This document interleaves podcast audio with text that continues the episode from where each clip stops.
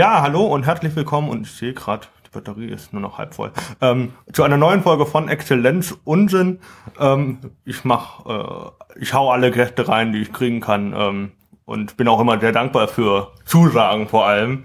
Und wir befinden uns jetzt hier in Köln an der Uni. Ähm, das Gebäude heißt Unicenter, weil es sich im Bereich der Universität befindet, gehört aber nicht zur Universität, heißt einfach nur Unicenter. Okay, das war die Stimme von Gerd Burmann. Ja, hallo. Burmann, Burmann. Bürmann. Bürmann. Ist holländisch und heißt Nachbar. Ach, Ja, das ist aber nett. das ist nett. Und Gerd wiederum kommt aus dem altgermanischen Gerhard, heißt die harte Lanze. also Gerd Bürmann, die harte Lanze von nebenan. Ja. Das ist doch schön. Ja. Gibt auch äh, Bürfrau, Bür nee, Bürmann ist äh, generell Mann und Frau, ist Ah, okay. geschlechtsneutral. gleich. Würde ich jetzt einfach mal behaupten, jetzt ist mein Holländisch nicht so gut, aber ich glaube, der Bürmann gilt auch weiblich. Würde ich sagen, ist ein Gesch ja, geschlechtsneutrales, gegendert. gegendertes- gegendert. Das Glaube ist ich. schön. Aber wenn das nicht stimmt, dann mögen doch jetzt bitte alle Holländerinnen anrufen und äh, Sich beschweren. sich beschweren, genau. äh, wir befinden uns in deinem Proberaum. Das muss Ja. ich, krasse Frage. Du hast einen Proberaum? Ja, weil äh, ich ja Schauspieler bin und da braucht man einen Raum, wo man sich halt äh, ausprobieren kann. Und nicht selten sind Proben auch mal laut. Und sollte man dann brutale Stücke von Shakespeare spielen, wo es um Leben und Tod geht, und man dann Dinge ruft, äh, die von einem Nachbaren äh, eventuell falsch verstanden werden könnten, weil sie es für bare Münze nehmen, ist es gut, einen Raum zu haben, der sich äh, in einem Hochhaus befindet, in dem Kellerbereich, weil hier gibt's keine Wohnungen. Das heißt, über mir sind noch Lagerräume, unter mir sind noch Lagerräume. Und hier kann ich richtig laut sein und kann Shakespeare, Heine, Simon, Woody Allen alles proben. Äh, Schauspieler heißt, du spielst alleine oder mit und eine Gruppe oder?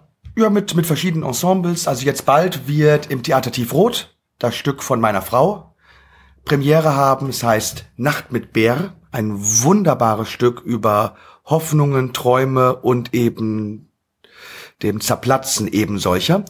Und da proben wir hier auch. Und das ist ein Ensemble von vier Leuten. Und die in passen Berlin, auch gut hier rein. Ne? die passen hier super rein. Also der Raum hat die Größe einer Durchschnittsbühne. Und dann macht man hier halt Ist die das dann mit, äh, mit äh, Requisiten? Bringt ihr die dann immer mit oder? Die Requisiten sind im Raum nebenan und in dem Raum neben. Also es gibt links und rechts gibt es zwei Räume. Von mir aus gesehen rechts, da ist der Kostümraum, da werden so Kostüme geschneidert und Requisiten gebaut. Und links ist mehr so ein Lagerraum, da sind äh, alte Requisiten aus alten Stücken oder Dinge, die man halt noch braucht für Theaterstücke. Ja, cool. Also, ähm, du hast äh, Schauspiel studiert oder? Ich habe mit Schauspiel angefangen, als ich von der Schule gegangen bin. Ich bin natürlich auch die ähm, Touren gegangen durch die Schauspielschulen in Deutschland, habe dann versucht, mich zu bewerben, bin aber an keiner einzigen Schule genommen worden. Im Nachhinein vielleicht gar nicht so verkehrt, weil ich wollte nicht nur Schauspieler werden, sondern ich wollte so, so ein Theater Mensch. Mensch werden, der halt hier mal ein Theaterstück schreibt, hier mal Regie führt, äh, da mal selber Schauspieler und ich mache ja auch alles. Also nie alles zusammen, weil das ist verrückt. Aber ich habe Also auch schon Theaterstücke geschrieben. Nein, ne? obwohl Til Schweiger finde ich großartig. Ich äh, lasse auf diesen Mann nichts kommen. Ich halte ihn für einen, einen guten Mann, der das äh, deutsche Kino dahin bringen könnte, wo man das deutsche Kino hinbringen könnte, wenn man die deutschen Produzenten machen lassen würde und, die, sie nicht fertig machen würde. Und Äh, ich meine, ich meine, wenn, wenn die Muppets einen Film machen und überlegen sich, wir brauchen einen deutschen Schauspieler für einen Cameo-Auftritt und die entscheiden sich für Till Schweiger. Die Muppets sind nicht irgendwer. Die hätten irgend, die hätten alle Schauspieler nehmen können. Nee, die haben gesagt, Till Schweiger ist gar nicht so schlecht, den nehmen wir. Und wenn die sagen, wir nehmen Till Schweiger und der hat einen Cameo-Auftritt in dem aktuellen Muppets-Film, dann weiß ich, ähm, Wäre dieser Mann in Amerika, hätte man ihm deutlich mehr Chancen gegeben und würde ihm nicht immer auf die Fresse geben. Was, glaube ich, mit damit zu tun hat, dass eine Sache wird in diesem Land leider sehr schlecht gesehen, nämlich Erfolg. Und dieser Mann hat einfach Erfolg. Und viele seiner Filme sind wirklich gut. Dafür, dass er deutlich weniger Geld hat als Hollywood. äh, und dadurch auch deutlich weniger Mö Möglichkeiten wahrscheinlich. Und trotzdem was schafft. Also, also ich lasse auf diesen Mann nichts kommen. Ich finde ihn großartig. Natürlich äh, äh, gibt es Witze über ihn, die bestimmt auch lustig sind. Und äh, wer macht sich nicht gerne lustig über Menschen, äh, wenn nicht ich? Aber bei bei Till Schweiger hat das hat das wie bei Mario Barth. Es hat es hat eine es hat es hat eine Form angenommen, die mir zuwider ist. Das ist das ist kein Humor mehr. Das ist Häme. Wie meinst du bei Mario Barth der Helme auf seine Freundin? Äh, Oder? nein, ich meine Häme gegen Mario Barth. Ach Weil, so. also erstmal seine Freundin ist eine Kunstfigur. Also man weiß, er hat eine Freundin, vielleicht ist er sogar verheiratet, er hält sie komplett raus aus der Öffentlichkeit. Das heißt, seine Freundin ist eine Kunstfigur. Das heißt, er macht sich nicht über einen reellen Menschen lustig. Weil diese, niemand weiß, wer diese Freundin ist. Also von daher kann man das nicht kritisieren, sondern er findet einfach diese Kunstfigur Freundin, die er halt auf, auf die Bühne trägt. Und nee, schlachtet mit, das dann aus. Und schlachtet so das dann auch. Aber genau. ist ja super. Das ist, äh, andere Leute finden andere Figuren. Äh, nee, aber Mario Barth wird äh, immer so äh, frontal angegriffen. So dieser, dieser Hartz-IV-Komiker oder äh, der ist ja überhaupt nicht lustig. Ähm, und hahaha, er macht die Olympiahalle voll. Das hat vor ihm nur Adolf Hitler geschafft. Boah, Wo ich immer sage, Mensch, jetzt schafft es mal jemand, Tausende von Deutschen zusammenzukriegen, damit sie lachen und gut sind. Das ist auch wieder nicht richtig. Da wird das auch wieder kritisiert.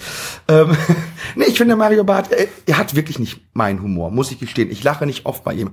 Aber äh, wenn ich lache, weiß ich, ja, klug gebauter Gag, richtig tolles Set. Der Mann arbeitet sich den Arsch ab und ist einfach Deutschlands erfolgreichster Stand-up-Comedian. Punkt. Und Stand-up hat in Deutschland leider keinen allzu guten Ruf. Nicht, weil die Leute finden, es wäre schlecht, sondern weil die meisten Deutschen einfach bis heute noch nicht wissen, was Stand-up ist. Ich habe gestern äh, einen Auftritt gehabt und ähm, habe angefangen, ähm, weil du hast mich ja einmal gesehen bei, bei euch auf der Bühne, bei der KGB in Köln. Kommen wir auch noch dazu, äh, weil ihr seid ja die Erfinder, würde ich von KGB, genau, und kommen wir auf jeden Fall noch darauf zu. Ähm, ich habe gestern angefangen, mein Chat mit, äh, ich möchte ein Zitat bringen von Sigismund von Reidecki. Deutscher Humor ist, wenn man trotzdem nicht lacht. und dann habe ich schon gewonnen gehabt. Ich dachte so, Und Aber man muss auch sagen, was auch typisch deutsch ist, ist das Bezeichnen unliebsamer Eigenschaften am Gegenüber als typisch deutsch. Ist auch sehr typisch deutsch. Wenn einem was nicht gefällt, äh, das ist typisch deutsch. Das zu sagen, ist auch schon. Also von daher bin ich auch typisch deutsch. Aber ja, ist ich fand das Zitat Land. einfach gut. Und dann hatte ich schon ein paar Stimmt. Leute gewonnen und habe gedacht, ja, das ist äh, traurig, ne? Aber wunderbar. Ähm, krass, okay, du hast, äh, äh warst frei, quasi freischaffender Schauspieler am Anfang, nach dem nach ja. der Schule. Also und dann hast du ja. Äh, einfach geguckt, was du machen kannst, welche Möglichkeiten du hast. Ähm, du hast Abitur gemacht? Ich habe Abitur gemacht, habe dann äh, eine Theatergruppe gegründet im Emsland. Das war die einzige Theatergruppe, die es da gab. Wir haben zwei Stücke inszeniert, eins davon selbst geschrieben, eins äh, von einem bekannten Autoren. Dann bin ich für ein Jahr nach Amerika gereist, habe dort ein Jahr gelebt und bin dann nach Köln wiedergekommen und habe hier relativ zügig wieder ein Theater gegründet und habe dann 2008 die Leitung eines Theaters in Köln angeboten bekommen, habe das dann dreieinhalb Jahre gemacht. Ähm, so erfolgreich, dass das Theater, das ich geleitet habe, für meine Erfolgsproduktion zu klein wurde und dann bin ich gegangen. Und jetzt äh, miete ich andere Theater an, wenn ich da auftrete. Das heißt, du bist äh, äh, eigenverantwortlich auch Veranstalter dann für deine eigenen Produktionen. Äh, das ganze Ensemble. Also wenn wir zusammen ja. spielen, dann äh, ist jeder immer gleichberechtigt. Also wenn wir ein Ensemble von zehn Leuten haben, dann wird der Gewinn auch willig durch zehn geteilt okay. und äh, niemand bekommt mehr oder weniger, sondern es wird immer, also jede Arbeit wird die daran beteiligt ist, wird aufgeteilt. Also jeder Techniker, jeder, der dabei ist, jeder, der mhm. an dieser äh, Sache teilnimmt, wird gleich beteiligt. Das ist gut, das ist äh, sehr äh, solidarisch. Und, äh, das ist auch, auch eigentlich äh, nicht, ich will jetzt nicht vernünftig sagen, es ist eigentlich no normal, finde ich. Also wenn man sagt, ja. wir sind alle gleich, alle gleich beteiligt, wir sind auch gleichberechtigt dann am Gewinn. Genau. Und auch am Verlust. Und, und ja.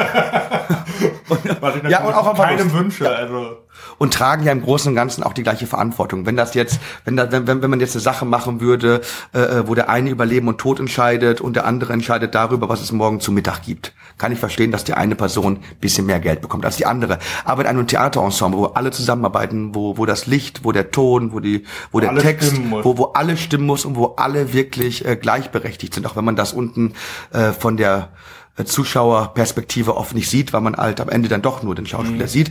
Aber da ist nun wirklich jeder gleich verantwortlich. Wenn der, wenn der Ton ausfällt, ist vorbei. Dann ist einfach, dann ist, dann ist komplett vorbei. Wenn, wenn im Hospital mal äh, ihr, ihr die Mittagssuppe ausfällt, ist nicht schlimm. Ihr arbeitet mit Mikros? Äh, Im Theater nicht. Im Theater aber mit Licht. Und wenn da das Licht ausgeht oder wenn nicht richtig beleuchtet ist oder wenn in der äh, wichtigen Situation, wo, wo ein gewisses Licht gewünscht ist, das Licht nicht kommt und somit die Stimmung nicht generieren kann, da kann der Schauspieler sich auch einen Wolf spielen. Wenn das dann nicht stimmt, dann war das. Und deswegen ist der Techniker auch wichtig, wenn nicht sogar mit das Wichtigste eigentlich. Man kann es sich eigentlich im Theater mit allen verscherzen. nie mit der Technik. Wenn die zusammenbricht, dann ist vorbei. Ähm, du sagte was. Ähm, ich war, ähm, boah, Schultheater, aber da hatten wir auch Schulmusicals. Wahrscheinlich, warst du auch im Schultheater? Ja. Wie lange? Ja, ähm, in der, äh, in der Gymnasiumszeit, da gab es nämlich eine Theatergruppe, also 11., 12., 13. Klasse. Okay, ich habe nämlich auch drei Jahre gespielt und dann ähm, im dritten Jahr gab es aber so, dass die leitende Lehrerin das dann nicht mehr machen wollte. Und dann hatten wir das einen hauptverantwortlichen Regisseur und dann hatten wir das aber nochmal so aufgeteilt auf vier, fünf Leute. Dann hatten wir irgendwie das zusammen gestemmt. Und im letzten Jahr wo, war ich dann alleiniger Regisseur. Aber ich habe das einmal gemacht und habe gesagt, boah, nie wieder. also, Weil es ist unglaublich, also vor allem, wenn du eine nicht eingespielte Truppe hast Ja. und du hast wahrscheinlich äh, dein festes Team. Wahrscheinlich, äh, wenn du mehr Leute brauchst, greifst du wieder auf andere zurück. Ja. Aber wahrscheinlich hast du so einen festen Kern. Kann davon ausgehen, weil dann stimmt auch die, dann dann geht ein Zahnrad ins nächste wahrscheinlich, oder? Ja, genau. Also Muss auch so sein, Eben. Aber es ist auch manchmal schön, mit Leuten zusammenzuarbeiten, die keine Ausbildung haben. Aber da muss eben die Regisseurin, der Regisseur genau wissen, was er sie möchte. Ähm, wenn es jetzt ein Mensch ist, der sagt, ich habe hier mein Bild und ich erwarte, dass mein Bild exakt umge äh, umgesetzt wird, dann braucht man professionelle Schauspieler, die auf Knopfdruck jede Emotion und jede Bewegung drauf haben. Wenn man ein äh, Stück haben möchte, das sich mehr entwickeln soll, das nicht nur die Idee eines einzigen Menschen widerspiegelt, sondern vielleicht wirklich so die Ideenwelten von vielleicht dem ganzen Ensemble. Weil manchmal ist es ja spannend, was in anderen Menschen drin ist. Ich sage immer, in jedem Menschen steckt mehr als im gesamten Shakespeare. Und Shakespeare ist Gott. Aber wenn man einen Menschen einfach nur, ja, für mich ist Shakespeare Gott, aber in jedem Menschen stecken mehr Geschichten als im Shakespeare. Wenn man sich die Geschichten anhört und wenn man, wenn man ähm, sogenannte Laiendarsteller dazu bringt, aus ihrem Leben zu berichten, ist das meistens besser als manch ein subventioniertes Schauspiel im Berliner Ensemble. Nichts gegen das Berliner Ensemble, großartig, aber manchmal ist das wirkliche Leben besser.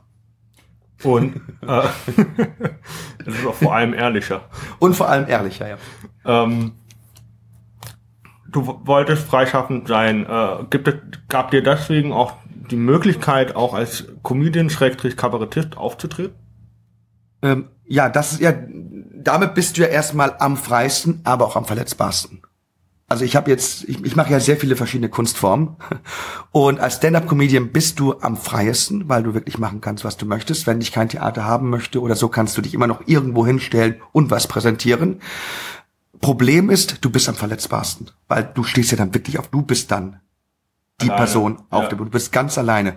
Und ich habe noch nie Künstler so bitterlich weinen sehen wie Stand-up-Comedians. Weil wenn das nicht funktioniert, wenn du einfach richtig bombst, wenn es wirklich furchtbar wird, wenn das Publikum nicht auf deiner Seite ist, wenn du das Publikum nicht abholen kannst, wenn die überhaupt keinen Bock mehr haben auf dich und sie dich das spüren lassen. Indem sie nicht reagieren. Nicht reagieren oder vielleicht irgendwann sogar dazwischen reden oder, oder dann weißt du, in dieser Nacht, in dieser nun folgenden Nacht werde ich nicht gut schlafen und wahrscheinlich bitterlich weinen. Und das passiert dann auch, weil man sich ja selber offenbart. Stand-up-Comedy ist die ehrlichste und die mutigste Kunstform, die ein einzelner Mensch präsentieren kann. Weil es ist immer sein, sein Charakter, seine Seele, die am Ende zur Disposition steht. Und äh, was ist der Unterschied oder was macht Stand-up anders als Kabarett?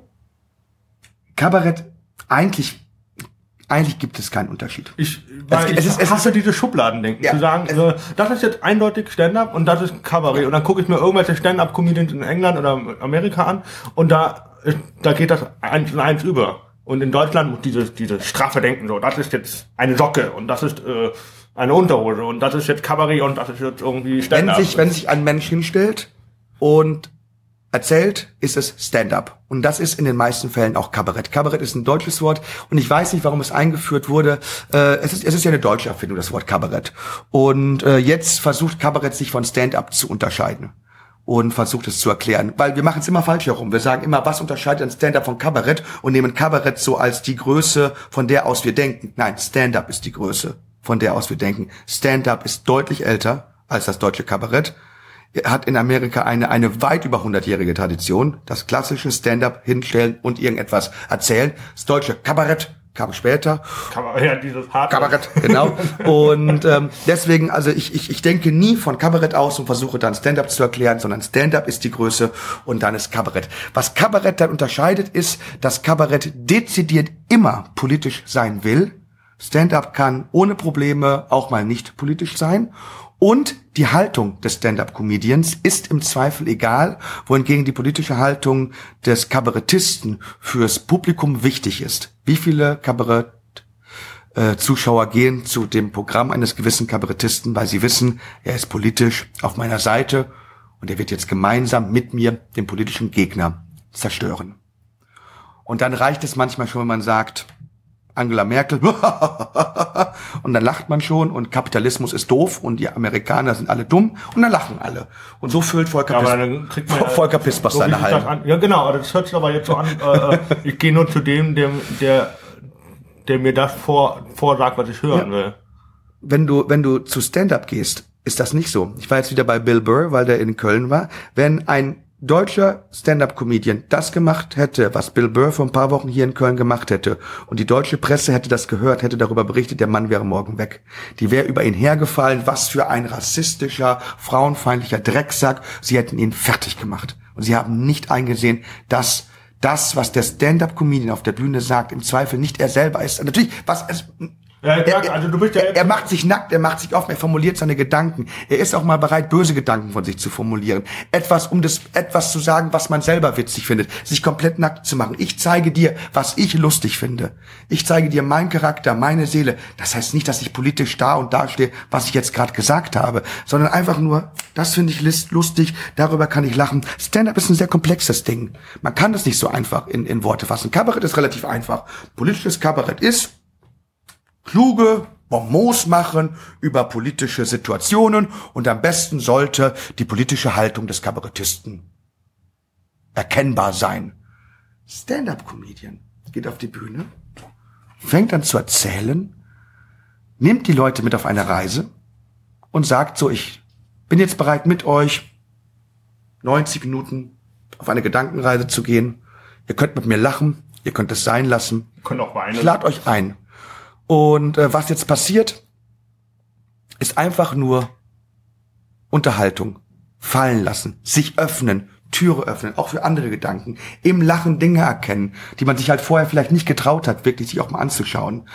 Ähm, und alles zuzulassen, was in dieser Welt passiert, auch an Grausamkeiten. Dass wir über alles versuchen zu lachen. Dass wir versuchen, eine Auszeit zu nehmen von dem ganzen Horror. Und deswegen spielt im Stand-up auch immer Rassismus, Sexismus, Antisemitismus, alles eine Rolle. Weil man versucht, damit umzugehen mit dieser Grausamkeit. Und ähm, sich aber, weil es draußen auf der Welt rassistische, antisemitische, sexistische Arschlöcher gibt, sich selber nicht den Mund zu verbieten und somit den Rassisten Macht zu geben. Was darf ich eigentlich denken? Worüber darf ich Ja. eigentlich lachen? Das rauslassen. Darüber reden und gemeinsam zu lachen. Denn egal welche Hautfarbe, und das klingt jetzt sehr pathetisch, egal welche Hautfarbe, welches Geschlecht wir haben, am Ende vereint uns alle, dass wir lachen können. Und das Einzige, was uns daran hindert zu lachen, ist sehr oft die Ideologie. Und die sollte man bitteschön nach Möglichkeit immer in die Kiste packen, wenn man in Stand-up geht. Ideologen brauchen wir da nicht, sondern Menschen, die erkennen, was uns alle vereint ist. Wir können lachen. Und wenn dein Gott, dein Allah oder dein politisches Parteiprogramm sagt, darüber lacht man aber nicht, Dann dann bist du der Unmensch. Ähm, ist äh, eine schöne Frage, weil ich habe nämlich hier noch, oder eine schöne Sache, äh, ist nämlich, äh, äh, ist Deutschland ein, weil du sagst, das ist in Deutschland nicht so populär oder nicht so bekannt Stand-up, äh, sind die Deutschen zu spießig für sowas? Nein. Oder zu spießig, um über alles lachen zu können? Ähm, nein, die sind nicht spießig. Die, die Deutschen mögen so ein bisschen, die Deutschen, das ist auch wieder so deutsch, ne? Aber ich erlebe das in Deutschland mehr, dass dass so Standesdünkelchen noch immer gerne gesehen wird, ne? Der Bäcker mit dem Beisterbrief ist super. Ähm, und so ein Standesdünkel einfach existiert. Und äh, viele Stand-up-Comedians nennen sich lieber Kabarettist, weil sie wissen, Kabarettist hat einen höheren Ruf, einen höheren Stand in Deutschland. Deswegen versuchen einfach viele Stand-up-Comedians aus dem völlig unverständlichen Ruch des Stand-ups rauszukommen und sie werden Kabarettisten. Sie sind unfassbar, alle sind unfassbar lustig. Wilfried Schmickler ist für mich ein Stand-up-Comedian. Das hat ihm nur noch niemand gesagt. Wenn man ihm sagt, er ist ein Stand-Up-Comedian, würde er dich wahrscheinlich anbrüllen. Ich weiß nicht, ob du Wilfried Schmickler kennst. Für mich so eine so eine deutsche Antwort auf auf auf Louis Black. Und ich glaube er macht das sogar länger als Louis Black. Also er ist also er macht das ja irgendwie schon seit 100 Jahren äh, der sich bei Mitternachtsspitzen am Ende immer hinstellt und einfach mal fünf Minuten in die Kamera rotzt was ihm halt missfällt. Klassischer Stand-up. Aber ich denke er will sich lieber Kabarettist nennen weil Kabarettist ist die Auszeichnung in Deutschland. Und wenn du Kabarettist bist dann machst du wertvolles nachhaltiges Kabarett. Und die Stand-up-Comedian die machen sich ja nur lustig. Das ist das ist leider die Haltung. Deswegen sind nicht verspießt, die Leute im Deutschen sind nicht spießig, haben einfach nur keinen Mut, ähm, mal den Mantel des Kabaretts einfach abzuwerfen. Und am Ende ist der Begriff Kabarett nichts anderes als der Hauptmann von Köpenick. Unter jedem Kabarettisten, unter all diesen Orden und, und, und Kostümen, unter jedem Kabarettisten steckt ein Stand-Up-Comedian.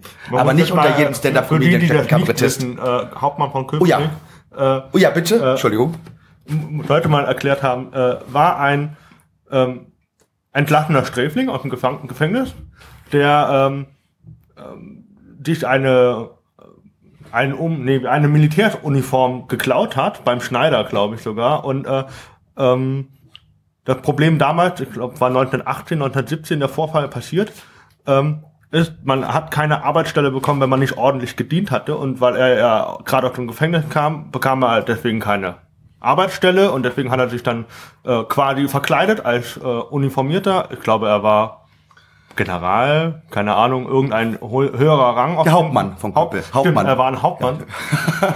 und äh, was hatte der Hauptmann von Köpenick eigentlich für einen Rang? hm. ähm, auf jeden Fall hat er dann äh, das, die Ironie, glaube ich, äh, an dieser ganzen Story ist, der hat ja dann von in Köpenick äh, die Rathauskasse mit Hilfe von vier Soldaten äh, geplündert. Ja.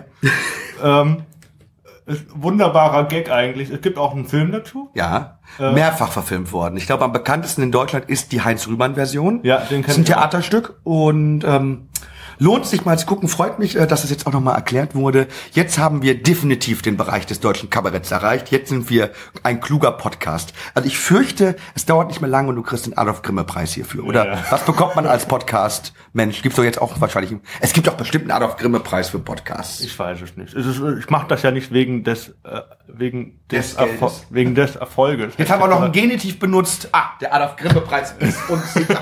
ah, das ist hervorragend. Ähm, aber wir haben es geschafft. Ähm, ich mache das ja eher, weil es mir Spaß macht. Und ich habe ja äh, einen Podcast schon vor der Comedy gemacht. Das ist ja eher der andere. Spaß machen ist auch noch so ein Ding, was sich, was sich in der Literaturgeschichte in Deutschland leider nicht allzu sehr durchgesetzt hat. Wir haben ja diesen Genie-Mythos. Es muss leiden. Das Genie, wenn es schreibt, leidet. Dann sitzt es da an einem Schreibtisch stundenlang und dann kommt irgendwann die Muse, küsst ihn, dann arbeitet der und macht seine Stücke. Molière und Shakespeare haben gesoffen, gevögelt, Männer und Frauen wahrscheinlich, dann haben sie was geschrieben, auf der Bühne hatten Spaß. Also ich glaube, äh, nicht alle waren wie Kafka. Kafka, der, der am meisten unterschätzteste Komiker der deutschen Sprache. Kafka war unfassbar komisch. Ich sag, das Problem vieler Deutschen ist, sie erkennen ihre größten Komiker nicht. Die drei größten Komiker, Büchner, Kafka, Fontane. Kafka ist unfassbar. Was hab ich bei der Verwandlung mich weggeworfen Im Theater vor Lachen? Oder beim Lesen? Ja, wenn du es liest. Im, Im, Theater machen dann Leute meistens wieder irgendwas Depressives daraus. Das ist doch lustig. Da wacht jemand auf, ist ein Käfer. Die ganze Familie kümmert sich da auch nicht drum. Die akzeptiert das. Ja, der ist jetzt ein Käfer. Aber was werden die, die Nachbarn denken? Oh Gott, jetzt kommen die alle. Versuchen das irgendwie geheim zu halten. Da ist ein, da hat sich ein Mensch in einen Käfer verwandelt. Da wird nicht mal lange darüber nachgedacht, wie ist das passiert. Das wird relativ zügig. Das einfach so. Ja, ist, halt, ist halt so. Unser Sohn ist jetzt, äh, ist jetzt ein Käfer. Und einfach so hinter vorgehaltener Hand, ne? Das ist alles so, un ist jetzt, ist jetzt also, Lacke. Äh. Die Kafka, ich finde ja, äh, Verwandlung finde ich super. Ich finde aber auch, ähm, äh, Gut, Brief an den Vater ist halt sehr depressiv, aber ich finde den Prozess unglaublich. Ja, aber Brief an den Vater, wenn man es liest, natürlich ist es depressiv, aber er schafft es immer auch diese diese unfassbaren ähm, Dinge, wie er gemaßregelt wird, in einer Art und Weise zu beschreiben, dass du, du lachst jetzt, das ist nicht Otto Walkes. Das ist äh, mehr Loriot, nur noch krasser. Das ist äh, Ricky Gervais. Wie oft kann ich in The Office oder Extras nicht mehr lachen, weil es so brutal ist. Kennst du, ein, ein Gag, den er da war, ist so unfassbar brutal, dass du nicht mal mehr lachen kannst. Ricky Gervais, Extras oder The Office. Ähm, Welches Office du? Äh, das Original. Das Englische. Also. Genau. Da gibt es so viele Szenen, die so brutal sind und mich so daran erinnern, wie es war, als ich in einem Büro gesessen habe, die so schmerzhaft sind. Und so ehrlich. Und so ehrlich, dass du innerlich komplett lang, aber du kannst es nicht mal mehr nach außen tragen oder du willst es nach außen tragen und das ist Kafka. Kafka ist so ein ganz, ganz früher Ricky Gervais. Spricht man den Namen eigentlich so aus? Ricky, der die The Office gemacht hat.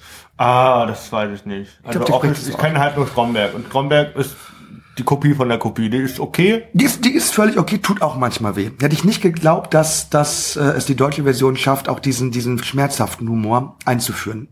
Wer es aber noch ein bisschen besser macht und warum er jedes Mal, wenn es Preise gibt, dann doch den Preis über Stromberg holt, ist Pastewka. Und deine Serie Pastewka, die geht richtig an die Schmerzgrenze. Pastewka ist schon böse, das stimmt. Das liebe ich. Das ist ja eigentlich auch nur eine deutsche Version von Curb Your Enthusiasm, aber halt wirklich nicht abgeguckt, sondern wirklich ein eigenes, für sich stehendes Ding. Und Bastian geht da so brutal mit sich und mit allen anderen um. Das, das ist für mich große deutsche Comedy. Was ist, äh, äh hast du das letzte Projekt von Pastewka gesehen mit Morgen höre ich auf? Wo er das ist quasi, wo, wo viele das zerrissen haben mit der deutsche Breaking Bad, äh, ist äh, dort äh, ein Mann, der ähm, eine Druckerei besitzt und äh, Falschgeld druckt. Ja, ich ähm, ich leider, ich muss gestehen, das Problem ist, dass ich ein Mensch bin, der nur über Lust geht. Wenn mich etwas nicht in den ersten Minuten packt, dann bin ich raus. Ähm, und es hat mich so dermaßen in den ersten Minuten gelangweilt und glaube ich fast die ganze erste Folge hindurch gelangweilt, äh, dass mich dann einfach nicht interessiert hat, wie es weitergeht. Hatte, hatte finde ich, ein kleines Drehbuchproblem und ich mache den Umstand dafür verantwortlich, dass der Rotz auf den öffentlich-rechtlichen gesendet wurde. Die können es einfach nicht. Also die können es, wenn wenn es für ZDF Neo oder so, das glaube ich direkt ne für ZDF produziert worden, ne? Direkt big für ja ja. Also ähm, ja, ja. Also das, die öffentlich-rechtlichen sind nur gut, wenn sie, wenn sie so im, im Untergrund irgendwo ZDF Neo äh, Böhmermann großartig. Ne? Aber das Schlimmste, was dem Mann passieren kann, ist, dass der irgendwann die Autoren und die ganzen Produzenten vom ZDF kriegt. Also von richtig ganz weit oben. Dann ist die Show am Arsch. Die öffentlich-rechtlichen können es nicht. Die haben nämlich einen Bildungsauftrag. Und Bildungsauftrag ist tödlich für Humor. Wir haben einen Bildungsauftrag. Deswegen ist Neues aus der Anstalt auch nicht wirklich gut. Und die Heute Show. Guck dir mal The Daily Show, das Original an. Ähm, Neues aus der Anstalt gibt ja nicht mehr. Das heißt es ja jetzt äh, die Anstalt, soweit ich weiß. Ja, ach so, die Anstalt. Ich muss mal kurz hier gucken, wie viel. Ah ja, locker. Locker. Ja, ja nee, es ging nur um die Zeit. Äh, wie viel Strom. Nicht gegen äh, äh, äh, Abdel Karim, ne? Die Anstalt großartig. Ich, ich lache auch über ihn. Aber man sieht auch, was die Anstalt könnte, wenn sie keinen öffentlich-rechtlichen Lehrauftrag hätten, wenn sie einfach den Mumm hätten, ihre Fähigkeit, präzise zu denken, sich humoristisch auseinander zu, ja. wenn die sich wirklich austoben könnten und nicht irgendwie den Auftrag haben, so, jetzt müssen wir, was ist denn der Auftrag? Äh, welche Partei stimmt denn am meisten unserer, unserer Idee überein? Ja, dann machen wir jetzt mal zwei Jahre Witze über die FDP. Und dann irgendwann war die ja weg. Jetzt haben die Glück, dass jetzt Gott sei Dank die AfD haben, das sind wirklich Arschlöcher. Also jetzt machen wir über die mal Witze und dann, ähm, dann holen wir noch Flüchtlinge dazu. Und das ist alles. Also ich find, äh, bei der, bei, das Einzige, was bei der Anstalt richtig gut manchmal ist, sind die, äh, wenn sie diese riesige Tafel rausnehmen und dann so Schilder aufklappen und erklären, wie die Zusammenhänge sind. Das finde ich ganz witzig. Das ist ganz, das ist ganz witzig, aber das ist dann auch kein Stand-up mehr. Das ist dann, sorry, das ist, äh, äh, wie, wie heißt es bei, bei, bei NDR Telekolleg? Das ist, das, das ist Telekolleg mit Komö Komödianten. Zunächst einmal. In fünf, sechs, sieben, acht Minuten, das weiß ich, ich bin selber auch, ich habe einen Blog und ich bin auch selber Polemiker. In sieben, acht, neun Minuten kannst du, wenn du einen Faktencheck hast, die Hälfte von den Dingen, die du sagst, so nicht wirklich halten. Also wenn die da ihre fünf, sechs, sieben Minuten machen, wenn du da wirklich mal einen Faktencheck machen würdest, ein Großteil stimmt einfach nicht, wenn du differenzierter in die Sache hineingehst. Wenn du jetzt irgendwo auf einer Bühne bist, machst das für 200, 300, 400, 500 Leuten, ist das super.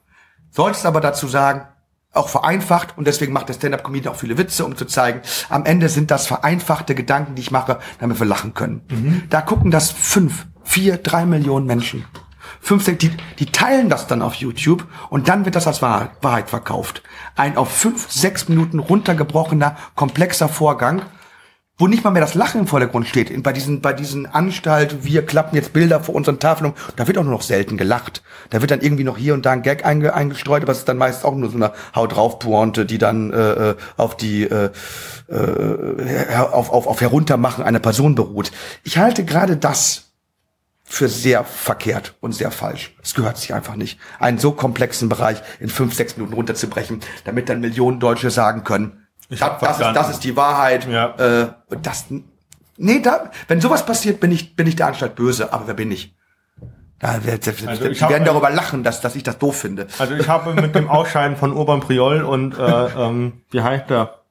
Die, die, das letzte Moderatorenteam, bevor das jetzt verjüngt wurde, da habe ich das noch geguckt und dann habe ich aber auch aufgehört, weil äh, das ist so ein bisschen, ich will jetzt nicht Dieter Nuhr. Dieter Nuhr ist in seinen Solos ist der echt sehr, sehr geil. Ich finde den nur nicht gut in, nur im ersten. Mhm, ja, ja, ja. öffentlich-rechtlich. Lass die Leute auf die öffentlich-rechtlichen und der Humor ist tot. Da kommt nämlich der, ob, obwohl er sich da noch, noch ein bisschen was traut. Was, was ich halt bei ihm mag, im Gegensatz zu all den anderen, die auch so, so, ich möchte euch was erklären, Comedy machen, so Eckart von Hirschhausen und so, bei dem man weiß man, dass der am Ende wenig Ahnung hat. Und, und er formuliert das auch. Er sagt aber nur, so nehme ich das wahr und ich finde das entweder befremdlich oder lustig. Das ist ja sein ganzer Stil. Ich habe selten von dem gehört, dass er gesagt hat, und so ist es jetzt.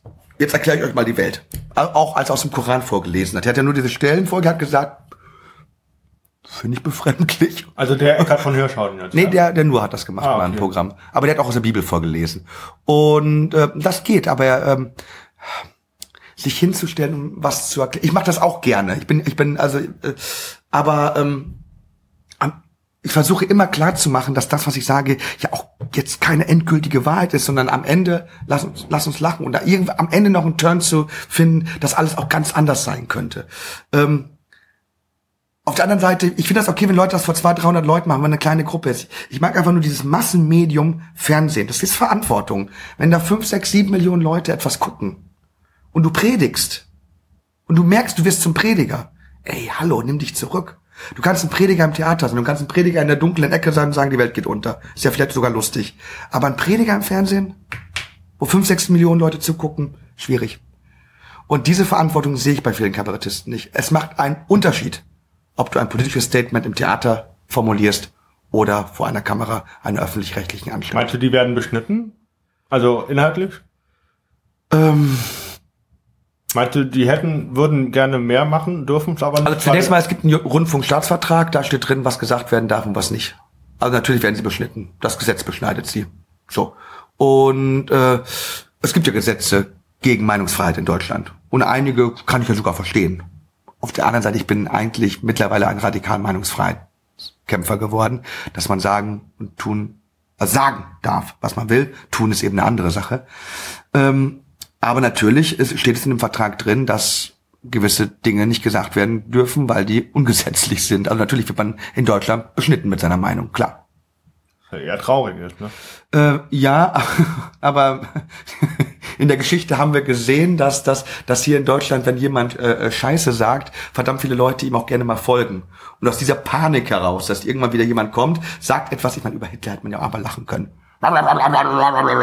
Hätte man lachen können und okay, move on. Der Mann ist gewählt worden und ist dann irgendwann dieser, dieser Mann mit Mundgeruch, dieser, dieser, dieser, dieser, dieser, dieser Hitler ist gewählt worden. Die Leute haben irgendwann die Scheiße, haben gesagt, oh Gott, den wählen wir jetzt, den finden wir jetzt, den finden wir jetzt ganz wichtig. Und das ist so eine Angst im Deutschen, wenn wieder so ein Hans Wurst kommt, dass, der, dass die Leute dem dann folgen und am Ende äh, steht dann ein zerstörtes Europa. Äh. Und deswegen sagt man sowas wie, äh, man darf kein Hakenkreuz mehr zeigen. So. Oder man darf nicht mehr Heil Hitler brüllen oder so. Oder darf man meinen Kampf wieder drucken? Darf man den Holocaust leugnen? Und man sagt, also, äh, äh, also ich, also ich, ich, ich jetzt lieber, dass man es darf, weil es ist ja so absurd.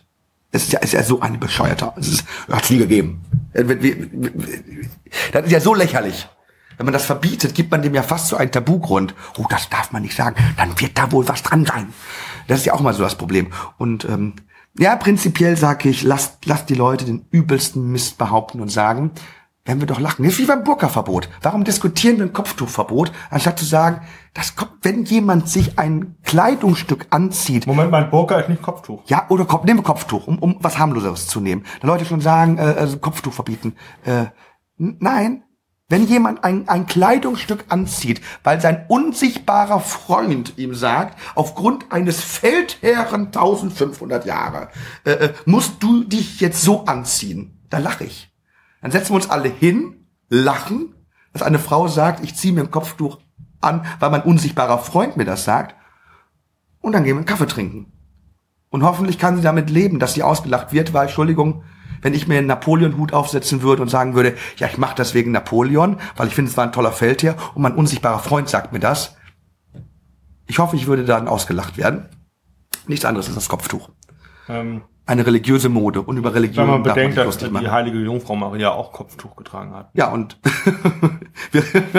von der von der allgemein behauptet wird, dass sie äh, äh, schwanger geworden ist, indem der Heilige Geist gekommen ist und äh, ihr ins Ohr gewichst hat. Über diese Maria reden wir, oder? Ja, ja. Ja, genau. Ich hoffe, dass sie dafür das Kopftuch abgenommen hat. Ansonsten wäre die Scheiße am, äh, am Kopftuch hängen geblieben. Also ich denke, da wird sie es abgezogen haben. Aber so steht es in der Bibel, dass der Heilige Geist kam, befruchtete Maria durchs Ohr. Und äh, dadurch ist sie ja dann schwanger geworden, ohne Erbsünde und hat dann Jesus äh, äh, empfangen. Äh, so will es die Legende. Ähm, ja, Maria hat auch ein Kopftuch getragen. Und ähm, ich finde, man darf sich darüber lustig machen. Muss es, muss man sogar. Wenn wir schon da, dann bist aus der Kirche ausgetreten? Äh, ja. Okay. Ich bin aus der, ähm, das kann man aber auch, glaube ich, nur äh, so in diesem Bereich der Welt, weil ich glaube, Staatskirchen, christliche Staatskirchen gibt es nur noch ganz, ganz wenige. Ich glaube, Deutschland ist da so, so, so eine Eigenart. Man kann ja überall in der Welt nicht aus dem Christentum austreten. Das kannst du ja nur, wenn du zum Staat gehst und da ein staatliches Formular unterschreibst. Ja. Aber das kannst du in Amerika und Frankreich nicht, weil da ist, säkul da, da ist, äh, das ist ein säkularer Staat. Da wird Kirche und Staat radikal getrennt.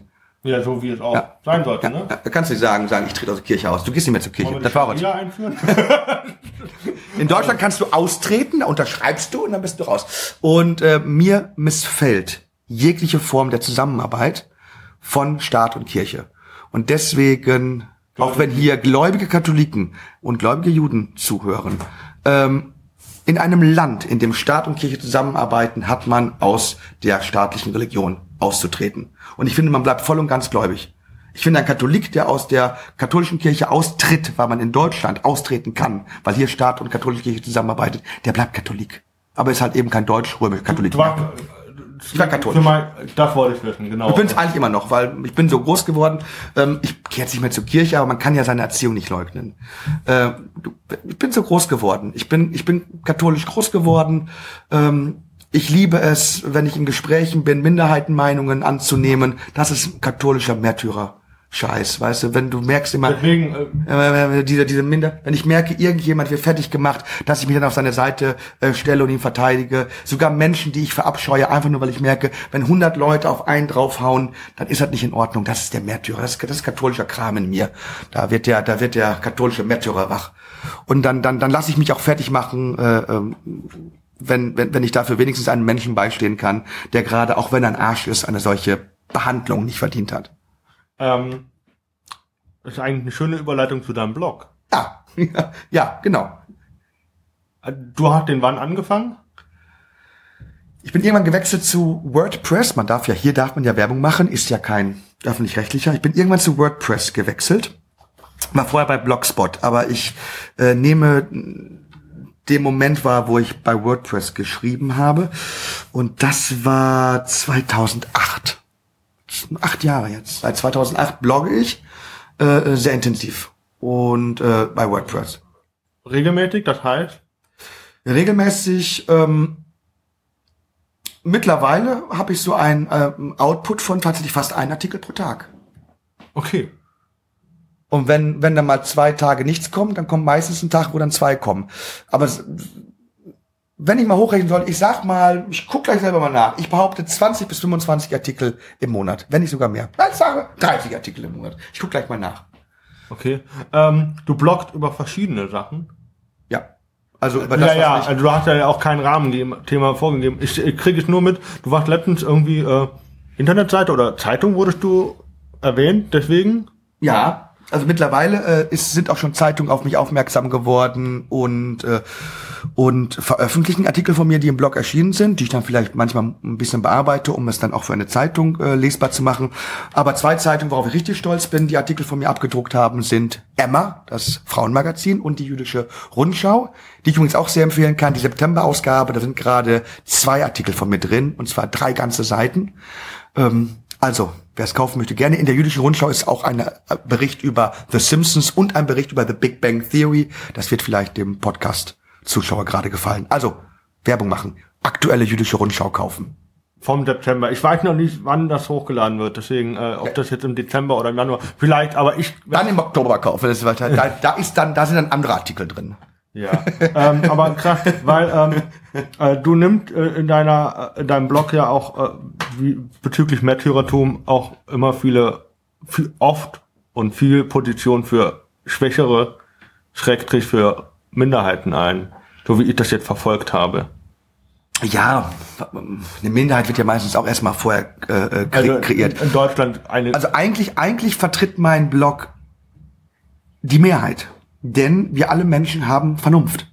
Und wenn wir die anschalten, dann gehen ein paar Dinge nicht, die auf dieser Welt gemacht werden. Das stimmt. Und deswegen verteidige ich eigentlich die radikale Mehrheit, die der vernunftbegabten Menschen. Problem ist, die wenigsten haben Lust, mit Kant zu sagen, sich selbstbestimmt ihres eigenen Verstandes zu bedienen. Ah, warte mal, Karl Marx, oder? Nee, das, äh, das ist Immanuel Kant. Aufklärung ist der Ausweg des Menschen aus seiner selbstverschuldeten Unmündigkeit. Selbstverschuldet ist die Unmündigkeit, weil es an Mut und Entschließung fehlt, sich seines Verstandes Aber zu bedienen. Das, ah, das ist Kant. Ist Immanuel Nicht Kant. Marx, okay. Auch ein Name, den man im amerikanischen Fernsehen nicht sagen kann. Kant, finde ich auch immer wieder lustig.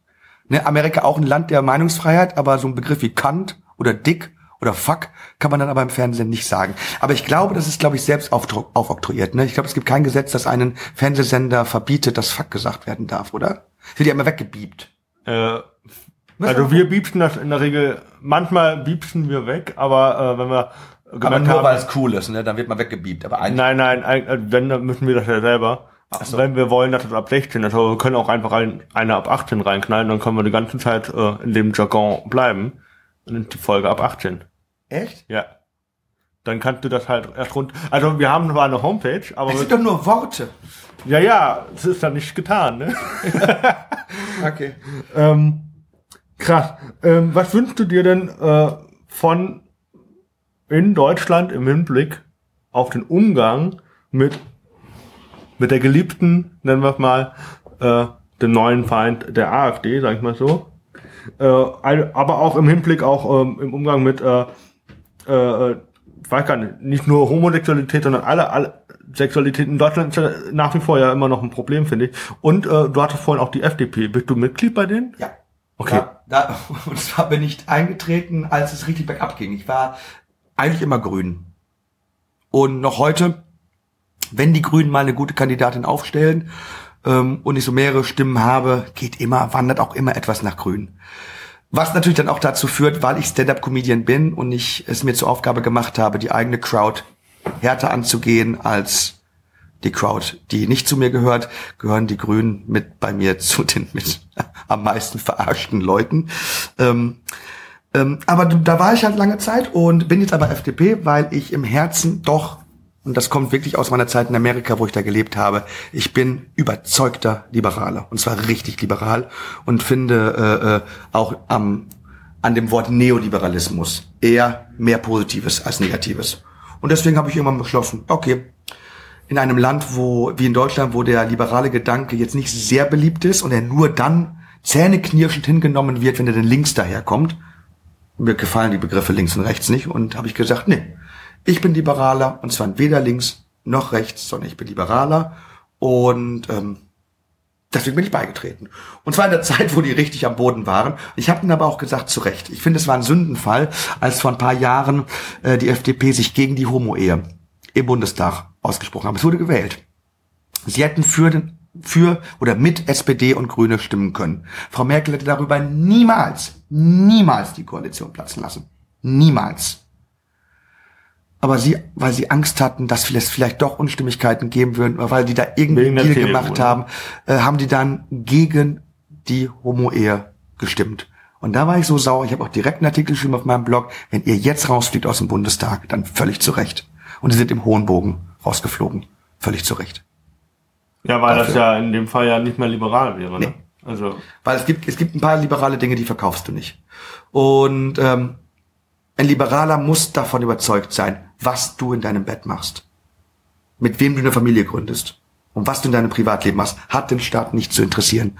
Und alle Gesetze, die ein Lebensentwurf äh, einem anderen Lebensentwurf bevorzugen, haben im Grunde zu verschwinden. Schönes äh, Überleitung zum AfD-Wahlprogramm. Gelesen? äh, haben die mittlerweile eins? Was?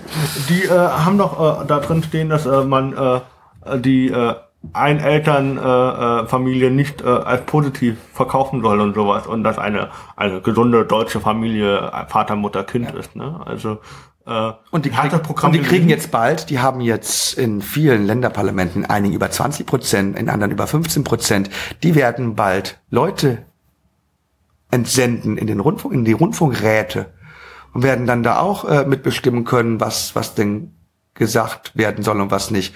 Und ich glaube, in irgendeinem Wahlprogramm, irgendeines Bundeslandes stand drin, dass sie sich ja prinzipiell stark machen möchten, dass die normale Familie wieder gefördert wird im Fernsehen. Spätestens da. Ich hoffe mindestens jetzt oder spätestens jetzt werden Leute erkennen, warum diese ganze Sache mit dem öffentlich-rechtlichen Fernsehen auch ein Riesenproblem werden kann. Wenn nämlich, wenn die Falschen im Rat sitzen und dann immer sagen, ja, ihr dürft machen und tun, was ihr wollt. Aber trotzdem gibt's dann, das ist irgendwie so wie, wie, wie im Iran, oder? Ihr dürft tun und lassen, was ihr wollt, aber trotzdem gibt's dann Wächterrat. Wenn die tun und lassen können, was sie wollen, warum gibt's dann Rundfunkrat? Warum sitzen da überhaupt Politiker drin? Also wenn, wenn, wenn, wenn die doch so frei sind, die AD und ZDF. Warum gibt's da diesen Rat? Also ich, ich was, was, was, was machen die da?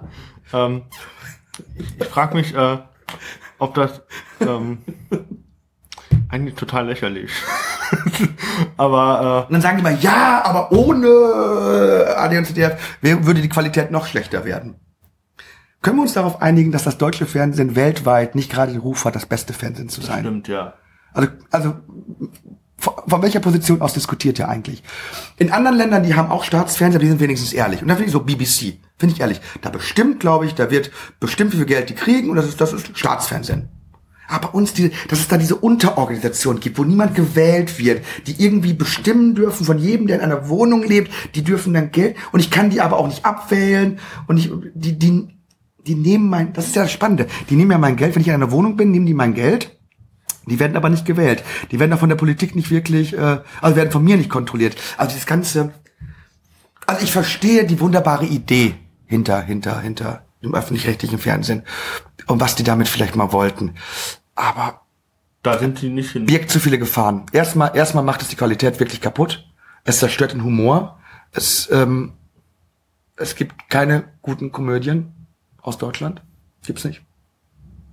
Also Pastewka ist das Beste, was es gibt, aber das, selbst das ist international nicht haltbar, weil es international einfach viel Besseres gibt. Pastewka ja. ist das Beste in Deutschland, aber ähm, schwierig, ne? Schwierig. Wie mit deutschen Komödien. Ja.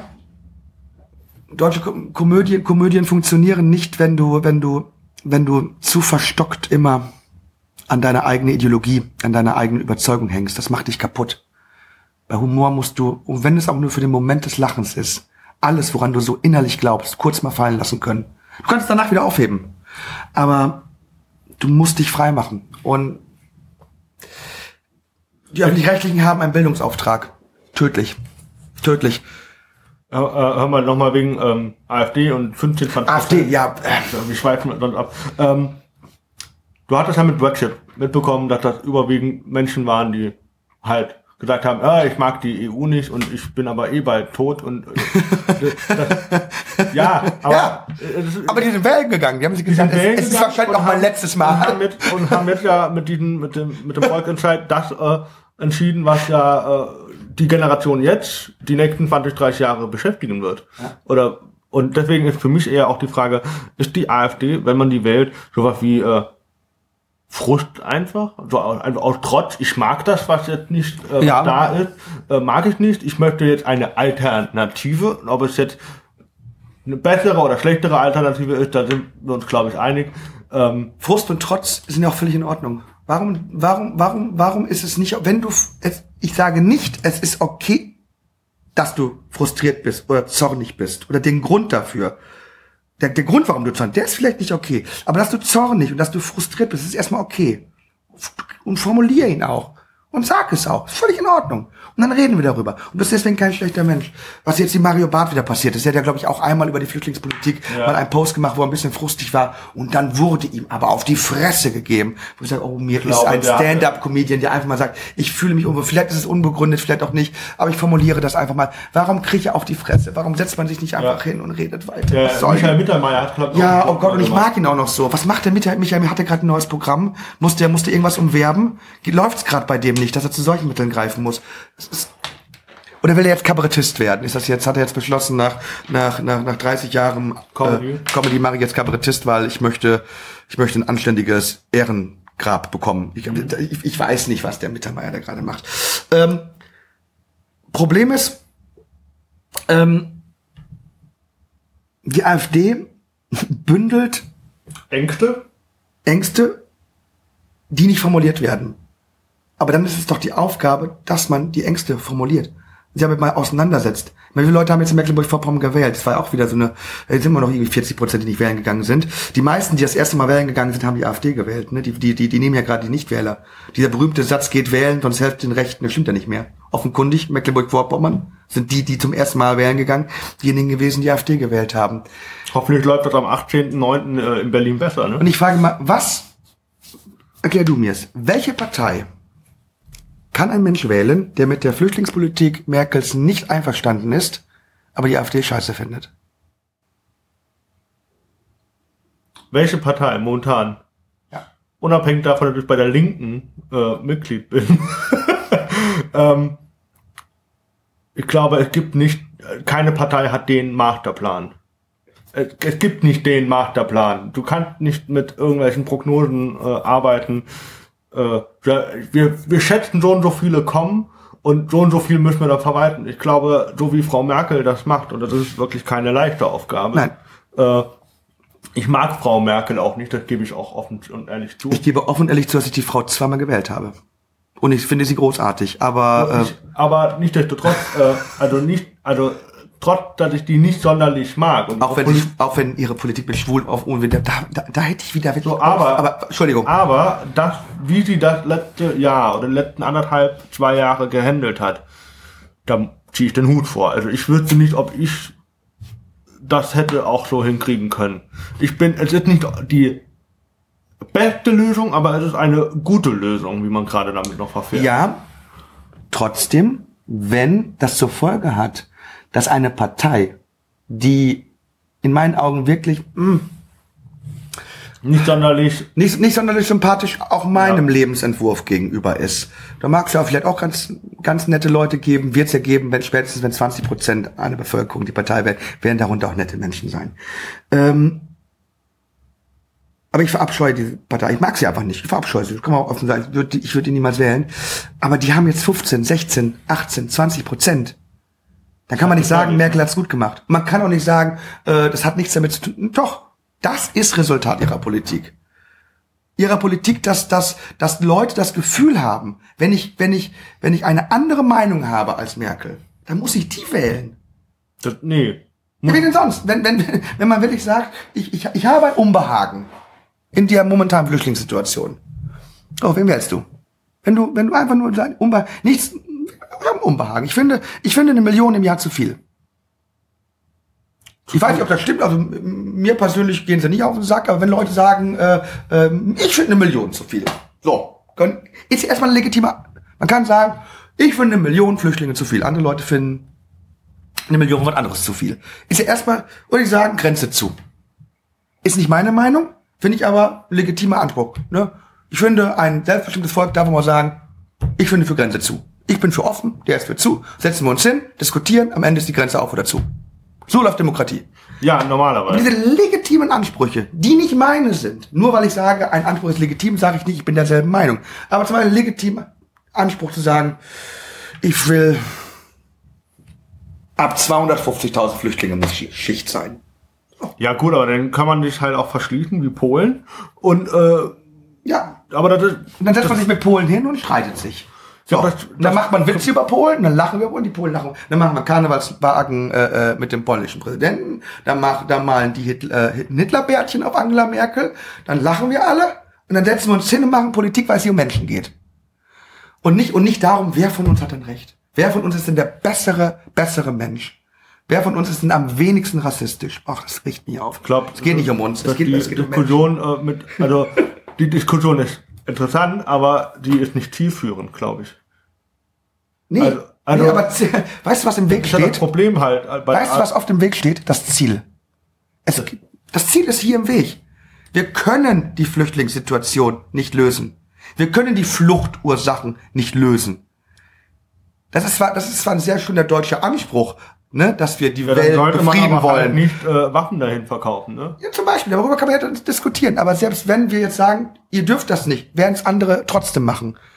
Die Welt wird nicht ein Anhalten. Honigkuchenland. Wird es nicht werden. Wir werden ein Land haben mit Flüchtlingen, mit Kriegen, mit religiösen Fanatikern. Das ist das Land, was wir haben. Das ist das Land, was wir unseren Kindern geben. Das ist das Land, was sie ihren Kindern geben, bis es irgendwann bummt und dann war's das. So. Jetzt sitzen wir hier und versuchen in dieser Situation Politik zu machen und Menschen zu helfen. Und nicht und nicht die Welt in den ewigen Frieden zu unterjochen. Der wird nicht kommen. Nee, das, äh, das Ziel kann man schon begraben, aber schon länger. Und deswegen Also, das ist managen. Lass es bitte.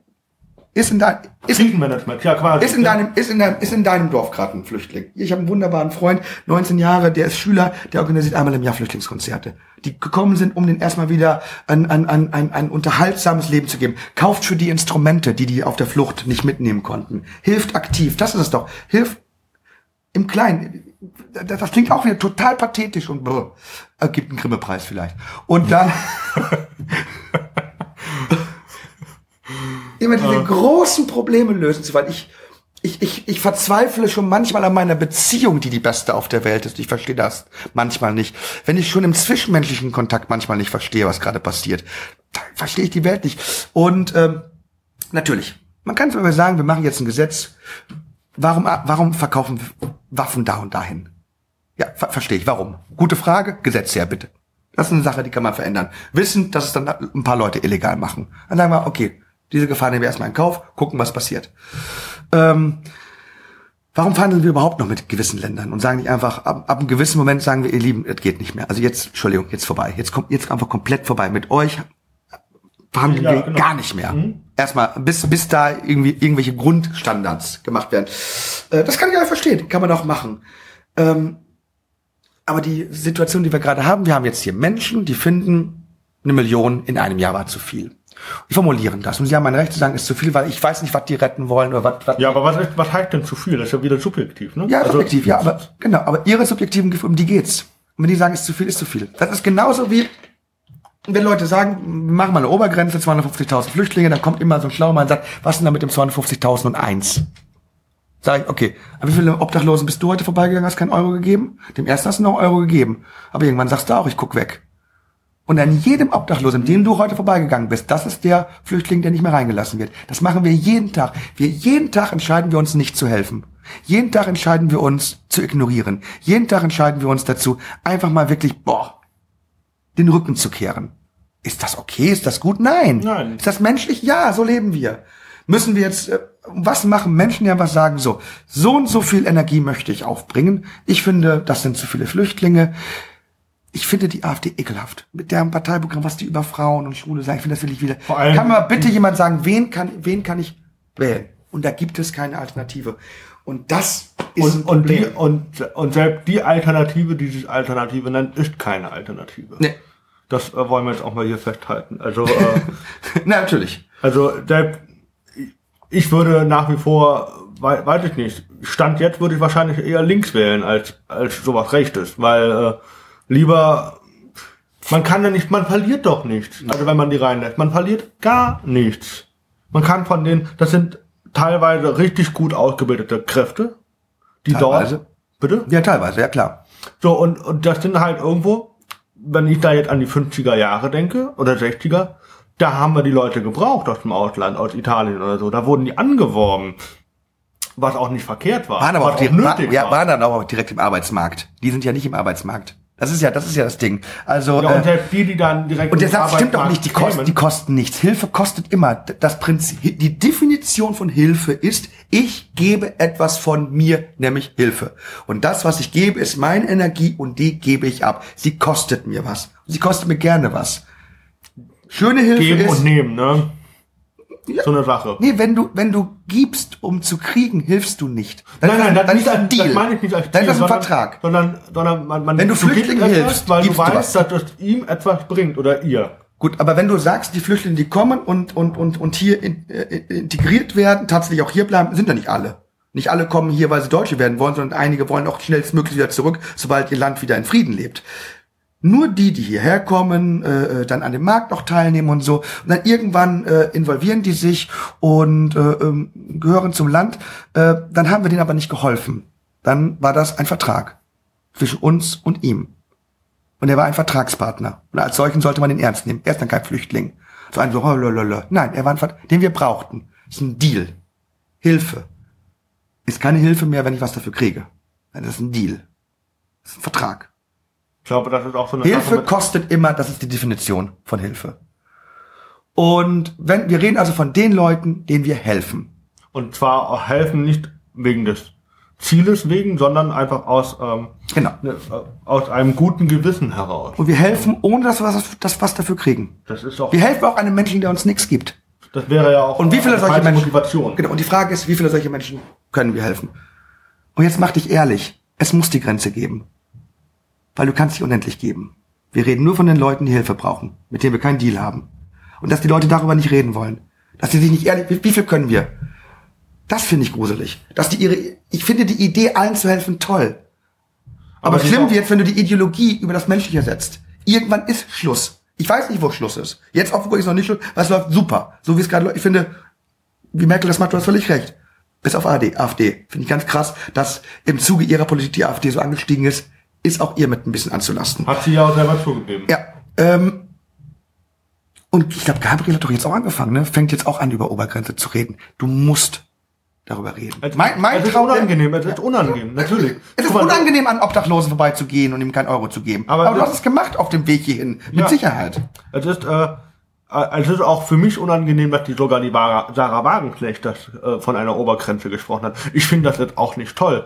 Nur, äh, es ist, wie du sagst, es gibt äh, ein, äh, eine, Ober eine so auch eine Obergrenze für Energie, die du geben kannst. Ja. Wenn du sagst, äh, wenn du eine Beziehung hast, äh, die nicht so läuft, wie sie laufen oder wie du dir das vorstellst, dann überlegst du dir zweimal, will ich noch mehr Energie reinstecken und sehe aber, dass das nicht bringt? Oder kapp ich das einfach und verwende diese Energie lieber für was Positives, für was anderes, für mich zum Beispiel. So, und das ist zwar sehr egoistisch, aber es ist, glaube ich, ähm, gesünder, als wenn du die ganze Zeit irgendwie gibst und dann irgendwann einen Burnout hast. Genau. Das ist, äh, glaube ich, keinem mitgeholfen.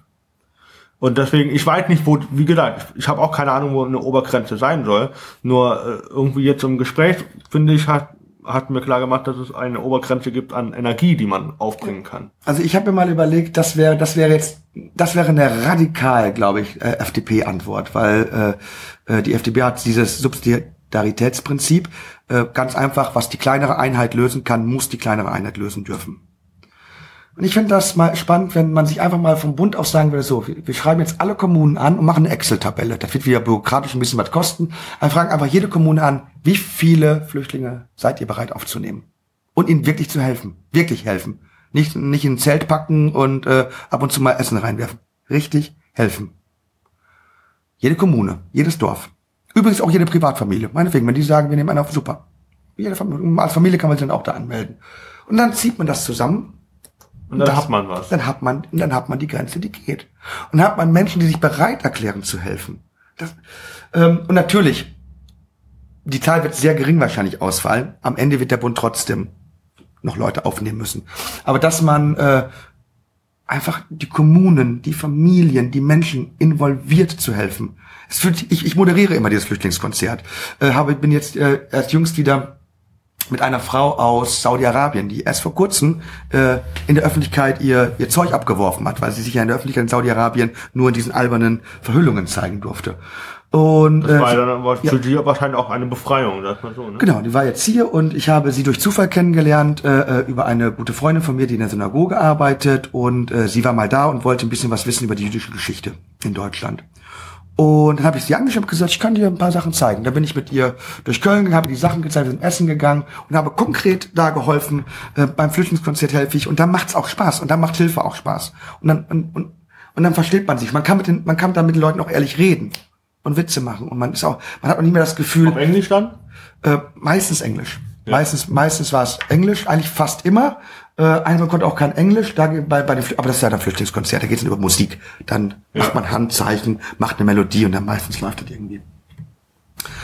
Ähm, das finde ich gut. Ähm, die Leute wieder in die Verantwortung zu holen, dass sie nicht das Gefühl haben, das wird über deren Kopf entschieden. Das ist jetzt auch wieder so ein Politikergewäsch. Wir kriegen den Grimme-Preis. Mit Sicherheit kriegen wir dafür jetzt den Grimme-Preis. Da ist ja so viel Gewäsch heute mit dabei gewesen. Ähm, aber ich glaube das wirklich. Ich glaube das wirklich. Und ähm, wenn die Leute das Gefühl haben, dass sie, dass sie, dass sie nicht mehr darüber entscheiden können und dass sie ihre Ängste nicht formulieren dürfen, weil der Satz, das wird man ja wohl noch mal sagen dürfen, ist Quatsch. Aber wenn Leute glauben, dass sie etwas nicht mehr sagen dürfen, dann wird's gefährlich. Und da musst du ran. Dann musst du denen sagen, nein, du kannst darüber reden. Dann musst du denen die Möglichkeit geben, es auch zu sagen. Und, und da vielleicht ein besser- besseres Umfeld, eine bessere Streitkultur entwickeln. Das vielleicht, ich weiß es nicht. Aber ähm, die AfD, was es, es beängstigt, ich finde ich find das krass, dass so viele Leute eine Partei wählen, die wirklich teilweise Dinge in ihrem Parteiprogramm hat, so mit Familienbild und so, wo ich sage, das darf Frauen an den Herd. das sagen sie so nicht, aber sie wollen schon, dass das gefördert wird. Ähm, Ja, wenn man so zwischen den auf der anderen Seite, Frauen an den Herd, legitime Aussage. Ich sage, Frauen sollen selber entscheiden. Jetzt kommt eine Frau und sagt, ich will aber einen Herd, da geh an Herd. Ja, dann So. ist das aber ihre Entscheidung. Exakt. Aber äh, der Satz ist aber dieser Satz Frauen an den Herd. Darf jemand rausbrüllen und dann re- reden wir darüber, diskutieren wir darüber. Das ist ja genauso wie, wenn ich mit Religion, mit religiösen Menschen zusammen bin, mit wirklich religiösen Menschen, mögen sie noch christlich, muslimisch oder jüdisch sein. Auf eins können wir uns einigen. In allen dieser Religionen haben Schwule keinen guten Stand. Keinen guten Stand. Und wenn du ernsthaft dir die Bücher anguckst, da stehen doofe Sachen über Schwule drin. Wenn jetzt so ein hochreligiöser Mensch kommt und sagt, Schwule kommen in die Hölle, sage ich, okay, ist das eine Meinung? Warum? Weil die und äh, äh, weil die äh, Weil das steht im Alten im Testament. Alten Testament. Sag Das steht okay, auch da, ja, das steht auch da. okay. Möchtest du jetzt ein Gesetz machen, das es mir verbietet, einen Schwanz zu lutschen? Ähm, nö. Okay, dann ist okay. Dann darfst du, glaube ich, kommen in die Hölle und äh, das finde ich bin Perversling. Du darfst eine Zeitung rausbringen, wo drauf steht, Gerd Bührmann, der perverse Schwanzlutscher, kommt in die Hölle. Und ich werde nicht dafür sorgen, dass die Zeitung verboten wird.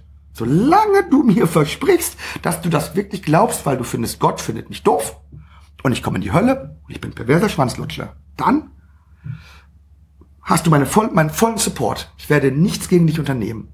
Aber lass den Staat raus. Nach dem? Staat raus. Lass den Staat raus. Mach so. keine Gesetze gegen mich. Solange bin ich d'accord. Und dann gehe ich sogar mit dir äh, äh, in ein Kabarettprogramm und wenn, wenn du Kabarettist bist, darfst du sogar auf lustige Art und Weise sagen, dass weil ich Schwänze lutsche, bin ich Perversling. Solange ich lachen kann, bin ich zufrieden. Also ich finde, ähm, ich, ähm, ich hatte neulich eine lustige Und die, die, die Hörer dürfen es gerne wissen, ich habe Schwänze gelutscht. Bin zwar glücklich mit Victoria verheiratet und ähm, seitdem auch nur mit ihr zusammen, aber vorher gab es da auch Kerle. Und es hat richtig Spaß gemacht. Empfehlung, ja? ähm, ähm, Oh, war das jetzt zu intim? nein, Nein, ich ich habe jetzt nur eine Überleitung.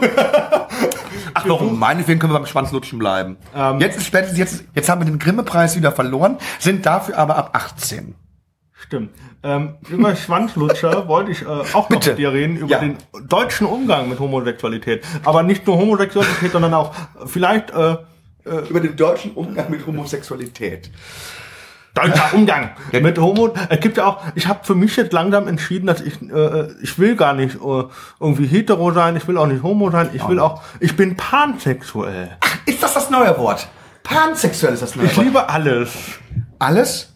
Es ist so, es ist, mö, es ist A- A- möglich. AfD-Politiker? Es ist, Da hört's äh, auf. äh, Wenn ich äh, letztens, letztens äh, musste ich da leider sagen, ich habe dann äh, AfD verteidigt. Ich habe gesagt, ich muss die AfD nicht gut finden. Auch das sind Menschen, aber das sind halt dumme Menschen. ähm, Und deswegen ähm, finde ich Pansexualität eigentlich mal gar nicht so dumm, weil äh, weißt du, die Sexualität oder die Kirche oder die politische Einstellung sagt ja gar nicht über den Wert aus eines Menschen. Ja. Äh, das ist es ja, was eigentlich das Schöne ist. Und äh, deswegen habe ich gedacht, boah, pansexuell. Und es ist ja auch völlig okay, Fetische zu haben. Und die Fetischisier Fetischisierung hat ja manchmal auch geholfen. Der, der, der wohl berühmteste Fetisch ist ja Mann-Frau. Ist ja ein Fetisch. Mann und Frau ist ein Fetisch. Oh, alles ein Fetisch. Wenn Männer sagen, ich kann nur mit Frauen, ist ein Fetisch. Okay, ja. Sorry, wenn du, wenn du wirklich sagst, ich bin radikal homo oder radikal heterosexuell, sagst du damit zu deinem Partner, wenn du eine Möse hättest, ich wäre nicht mit dir zusammen. Alles ja, andere. Ja dein, dein Charakter, dann, dein, dein alles. Genau, das ist dann wieder nur Reduzierung. Das sagt ne? eben. Und das, wie krass. Und ich weiß, dass ich meine Frau liebe, dass sie der beste, richtigste Mensch für mich ist. Weil ich hatte vorher Männer, Frauen, wurscht. Weil ich weiß, es ist wirklich der Mensch, die Seele, der Witz, das Gehirn. Das ist es, was mich heiß und was mich geil macht. Und, und das äh, ist auch das, was einen verbindet. Ja. Das und, ist und wie krass, zu einem anderen Menschen zu sagen, also hättest du einen Pimmel, äh, würde ich dich nicht lieben. Danke. Also, ich, danke dafür. Das verstehe ich nicht, warum, warum man es von so einem kleinen Körperteil abhängig machen kann. Sprach Gerd Böhmann. Sprach, ja. Die harte Lanze äh. von nebenan. Äh, nee, aber Pansexualität heißt also, dass man einfach sagt, ähm, man ist da offen. Genau. Vor allem man, auch, man macht diese ganzen Männer, macht, Frauen man, nicht mehr mit. Man macht da gar kein, ja, okay. äh, man, man muss auch nicht alles mögen. Das okay. sage ich auch nicht, okay. ja. Also, äh, das bleibt einem ja selbst überlassen. Nur finde ich es, äh, äh, diese radikal zu sagen, ja, ich äh, will eigentlich nicht mit Männern oder ich will eigentlich nicht mit Frauen, ähm, finde ich einfach zu krass. Auch letzt, also letztens hat dann einer gemeint, er wird mich dann zwangsouten und ich dann so, wenn der Spaß macht. also äh, ja, ich sag das dann, ja. der, ich sag das dann der theologischen Fakultät, die sieht das gar nicht gern. Dann so, was geht denn meine Universität, meine Sexualität an? Ja, weil das ist ja nicht gegen, das ist ja gegen Gott. Ich dann so, Ach, weißt du was? Bist du Katholik? Ich, nee, evangelisch. Ah. Ich dann so, ich dann so, mach was du willst. Wenn es dich glücklich macht, mach das. Aber die theologisch, theologische Fakultät, die kann mir gar nicht. Eben. Ich dann so, das ist mein privater Bereich. Ich dann so, und, und viel lustiger ist, äh, was bist du dann? Also, ja. studiert auch Theologie? Und macht was mit Männern. Ich dann so, das ist ein bisschen creepy. Also, so, vor allem, wenn, wenn vor allem ein Theologie, ein, ein, ein christlicher Theologe, der einen anderen beim Staat verpfeift, weil er, weil er seiner Meinung nach eine Sünde begangen hat. Das ist exakt wie Jesus gestorben ist. Das ist exakt, was das Neue Testament erklärt, was falsch ist. Dass du Sünder nicht also, und vor allem dem Staat verrätst. Das, das, die, Begründung, Staat verrätst. Die, die, Begründung war ja, die Kirche mag das nicht, wenn, wenn es, wenn es solche Pfarrer oder Prediger gibt. Ich dachte, oh, genau, und voll gut, dass ich ja Pfarramt studiere, ja. weil ich äh, studiere 25% Bachelor. Also ich dann so, warum mögen die das denn nicht? Ja, weil äh, die schwulen Pfarrer oder Priester würden ja dann auch an kleine Kinder gehen. So, wow, Moment mal. Ich dachte, Homosexualität hat ja nichts mit Pädophilie zu tun. Ich dachte, da müssen wir mal ein bisschen. Aus dem gleichen Grund könnten wir Familien verbieten, weil die meisten Väter Kinder. Also die Kinder, ja. die missbraucht wurden, wurden aus dem engsten Familienkreis missbraucht. Dann kannst du die, mit dem Argument müsstest du Familie abschaffen. Bevor du mit der das Kirche anfängst. Ja, ja, ja. das Familienprogramm. Nee, und deswegen finde ich das, finde ich das so, wie ich momentan lebe. Ich, ich gucke gar nicht, ob, das ist mir eigentlich relativ wurscht, solange der Mensch glaube ich, interessant ist, ist das äh, viel wichtiger. Und was, ja. wenn ich irgendwie mich nicht an den Menschen reizen kann, dann ist der für mich uninteressant. Was ich immer äh, lustig finde, ist, wenn neben der Religion noch das Naturargument kommt. Es sei wieder der oder wieder die Natur, wie ist es Der Natur. Es sei wieder der Natur, wo ich sage, genau. Komplett natürlich ist, wenn Mann und Frau sich weiße und schwarze Klamotten anzieht, dann in ein Gebäude gehen, um vor einem unsichtbaren Freund ihre Liebe zu gestehen, um sich dann Ringe anzusetzen, um dann ein Haus zu bauen, um dann eine Hypothek aufzunehmen, um dann Kinder zu kriegen. Das ist natürlich. Weißt du, was natürlich ist? Ficken und weg. Das ist natürlich. Wenn die Leute, dass die Leute immer behaupten, diese, diese Mann und Frau verheiratet kriegen Kinder, das wäre natürlich. Nee, das- also erstmal ist das nicht natürlich, sondern ficken und weg ist natürlich. Oder ficken und hinterher auf die Fresse, wenn man bei, bei anderen Tieren. Das ist natürlich. Natürlich ist, eine Gruppe von 50 Frauen hält sich ein Mann, der darf ein paar Mal ficken, der Rest, und dann hat er aber auch schnell wieder zu verschwinden. Sag mal, hast du ficken und weg gesagt oder ficken und fressen? Weil bei Spinnen ist das ja so. Bei, bei Spinnen ist sogar Ficken und Fressen. Das, das ganze Naturargument zieht einfach nicht, weil das, was wir haben, diese, diese Beziehung, äh, Ehebeziehungskonstrukte, nur ein Mann, nur eine Frau, das ist nicht natürlich. Also, Naturargument weg. Und selbst wenn wir mit der, mit der Natur argumentieren möchten, sag mal, ich wäre nicht mehr auf der Welt, ging es nach der Natur. Ich hatte eine echt üble Krankheit, die vom Arzt weggemacht wurde. Du trägst Brille. Die Natur hätte dich schon mal längst entsorgt. Ich, bin möchte. Und du bist hörgeschädigt, das auch noch. Die Natur hätte dich richtig entsorgt. Dass all diese, Men- ich, wenn Leute mir mit der Natur kommen, frage ich immer, gäbe es dich eigentlich noch, wenn es nach der Natur ginge? Nee. So, Also, du argumentierst mit der Natur, die Natur, die dich weg gemacht, Rationa- wegrationalisiert hätte. Ja. Mit der Natur argumentierst du? Toll! Also erstmal, das ist, also, komm. Boah.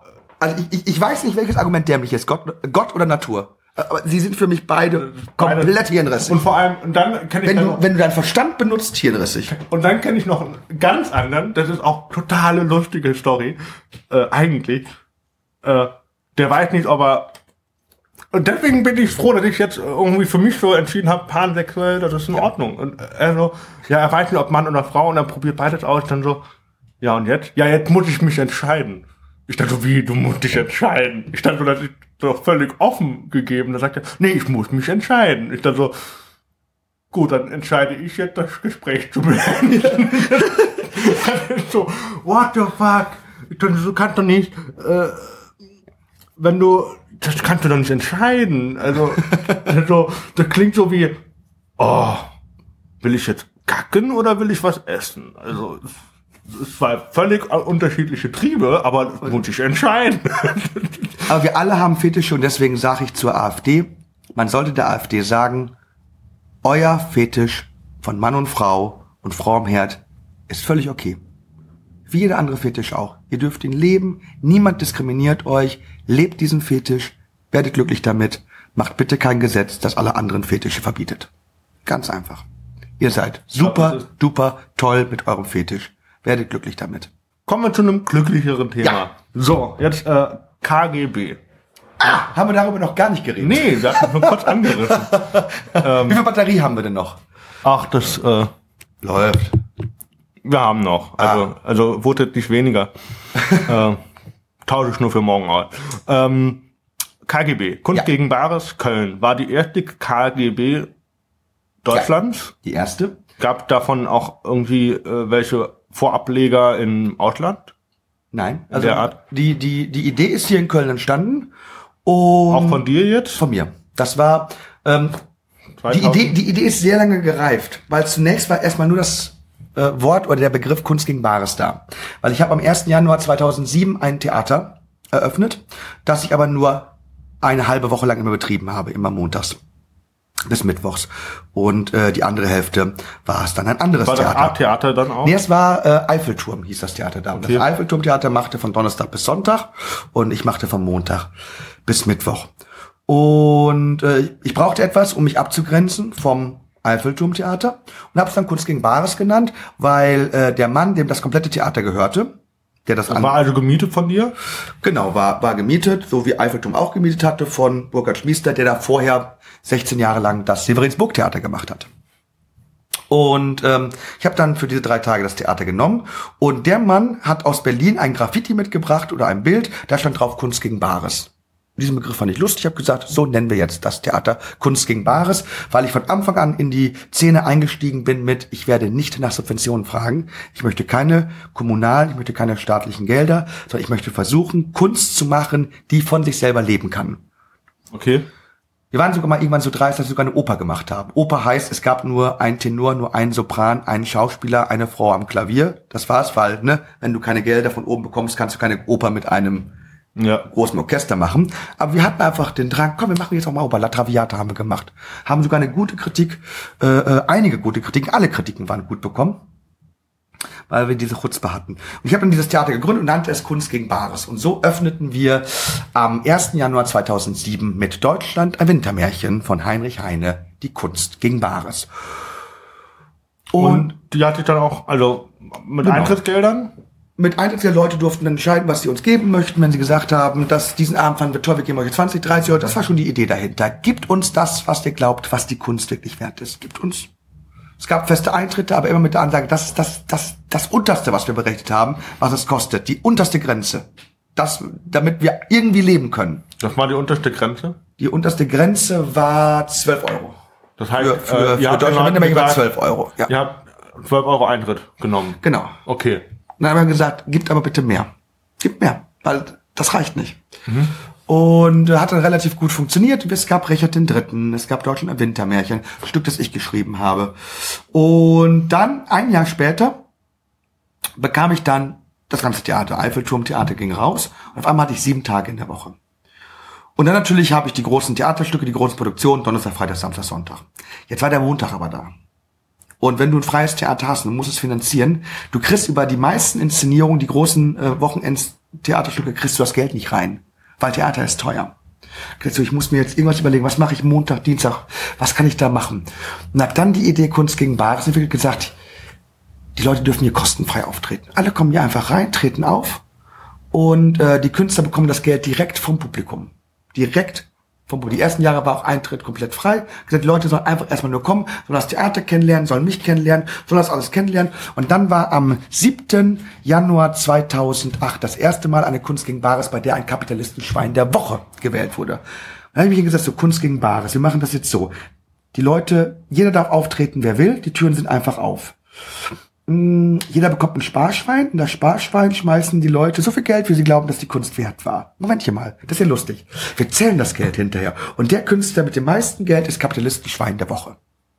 Ja, zweimal die, mittlerweile zweimal die Woche. Mittlerweile zweimal die Woche. Okay. Und ähm, die Idee war dann da.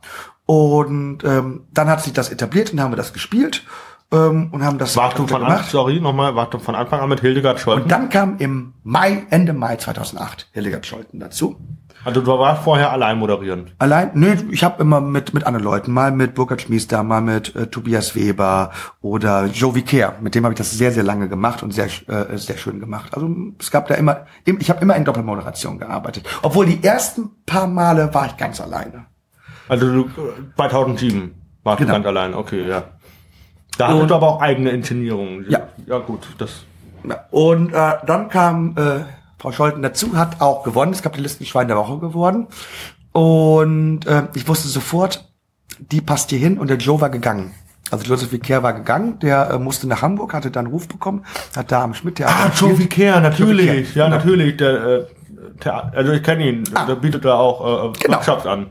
Und Genau. äh, Theater, Schau Schauspielkurse und sowas, ne? Genau. Ja, ja, okay. Und dann ähm, kam ähm, Hildegard Scholten, Scholten, habe ich ja. gesagt, bitte mach das mit mir. Mach das. Und sie hat dann auch zugesagt. Dann kam Joe Vicaire irgendwann mal wieder. Und dann habe ich überlegt, ähm, man hat ja auch noch so eine Ver Ver äh, Verpflichtung, er hat mir ja auch geholfen. Ich habe geguckt, ob man das zu dritt machen kann, aber die Chemie, nicht möglich. die Chemie stimmte nicht. Die Chemie stimmte zwischen, also diese, wir drei kamen als Chemie nicht zusammen. Und dann habe ich es nochmal versucht mit Joe alleine, habe dann überlegt, äh, vielleicht mal Joe, vielleicht mal Hildegard Scholten. Äh, auch da stimmt die Chemie nicht, dann streiten sich Leute. Ne? Und dann, okay, dann immer Frau Scholten und ich. Und äh, dann lief das auch. Und das, das Schöne an Frau Scholten und ich ist, dass all das, was wir so miteinander erlebt haben, was wir auch ausgestritten haben, natürlich gibt's da Streitereien. Ne, miteinander, so wer ist hier, wer ist hier der Star und so. Scholt ist ja auch nicht die uneitelste. Aber all das äh, ähm, thematisieren wir auf der Bühne. Ja, und das, wir sind so ehrlich und trauen uns das zu, zu, äh, äh zu formulieren. Es gab jetzt sogar mal einen richtigen Knall. Die hat ja mal ein, zwei Montage nicht moderiert und war kurz auf knapp, dass die rausfliegt. ähm, dabei hatte ich das nie gesagt, aber sie hatte das so verstanden. Und dann hat die dann groß geschrieben, äh, äh, ich moderiere heute nicht.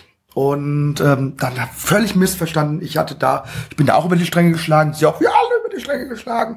Und am Ende haben wir uns aber wieder versöhnt und jetzt sind wir wieder zusammen. Und ich glaube, das macht die Kunst gegen Bares aus. Das sind zwei Menschen unterschiedlicher Art und Weisen, die sich echt reiben, unglaublich viel streiten, äh, äh, sich unglaublich mögen, sich unglaublich respektieren. Ich respektiere sie unglaublich. Deswegen, ich hätte sie ja nicht gefragt, wenn ich nicht beim ersten Mal gewusst hätte, das ist ein ganz, ganz großer künstlerischer Mensch. Und ähm, ich möchte sie auf keinen Fall missen und ähm, mal gucken, was. Vielleicht, vielleicht, vielleicht zerstreiten wir uns irgendwann wieder. Kann ja sein. Aber ich kenne kaum ein Komik-Duo, und das sind wir ja, Comedy-Duo, das so lange, jede Woche, Zweimal. auftritt, zweimal mittlerweile und das aushält. Und ich glaube, es ist der Tatsache geschuldet, dass wir uns auch streiten können und dass ich irgendwann noch sagen kann, wenn ich Scheiße gebaut habe, natürlich war, war es hier und da es muss ja für sie auch blöd gewesen sein. Auf einmal kommt der alte Joseph Vicaire wieder und ich sag, so, jetzt moderiert der mit mir. Wie muss die sich gefühlt haben? Ja, das ist halt. Es hat, er ist aber arschig. Und dann gab's Streit. Oder äh, wenn ich irgendwann sage, ähm, wir haben das fünf, sechs, sieben Jahre lang aufgebaut und ich hatte immer noch so ein bisschen so das Gefühl, ich bin der Erfinder. Und deswegen darf ich entscheiden, was passiert. Sie oder ich? Und mit dieser Haltung bin ich aufgetreten. Für sie auch scheiße. Weil am Ende hat sie es mit mir aufgebaut. Darf man auch nichts vormachen. Was werden die Kunst gegen Marx und Hildegard Scholz, mal ganz ehrlich. Das musste ich auch lernen. Aber ich habe mal immer Mail geschrieben und habe ihr so, so, so Befehle gegeben. Ganz, ganz allergisch drauf reagiert. Zu Recht. Und das war dann auch diese Sache, wo, wo es dann hieß, ich möchte sie rausekeln und rausschmeißen, was nicht stimmte. Ähm, klang aber vielleicht in den Mails so. Ich kenne mich ja, wenn ich äh, manchmal merke ich nicht, wie ich klinge.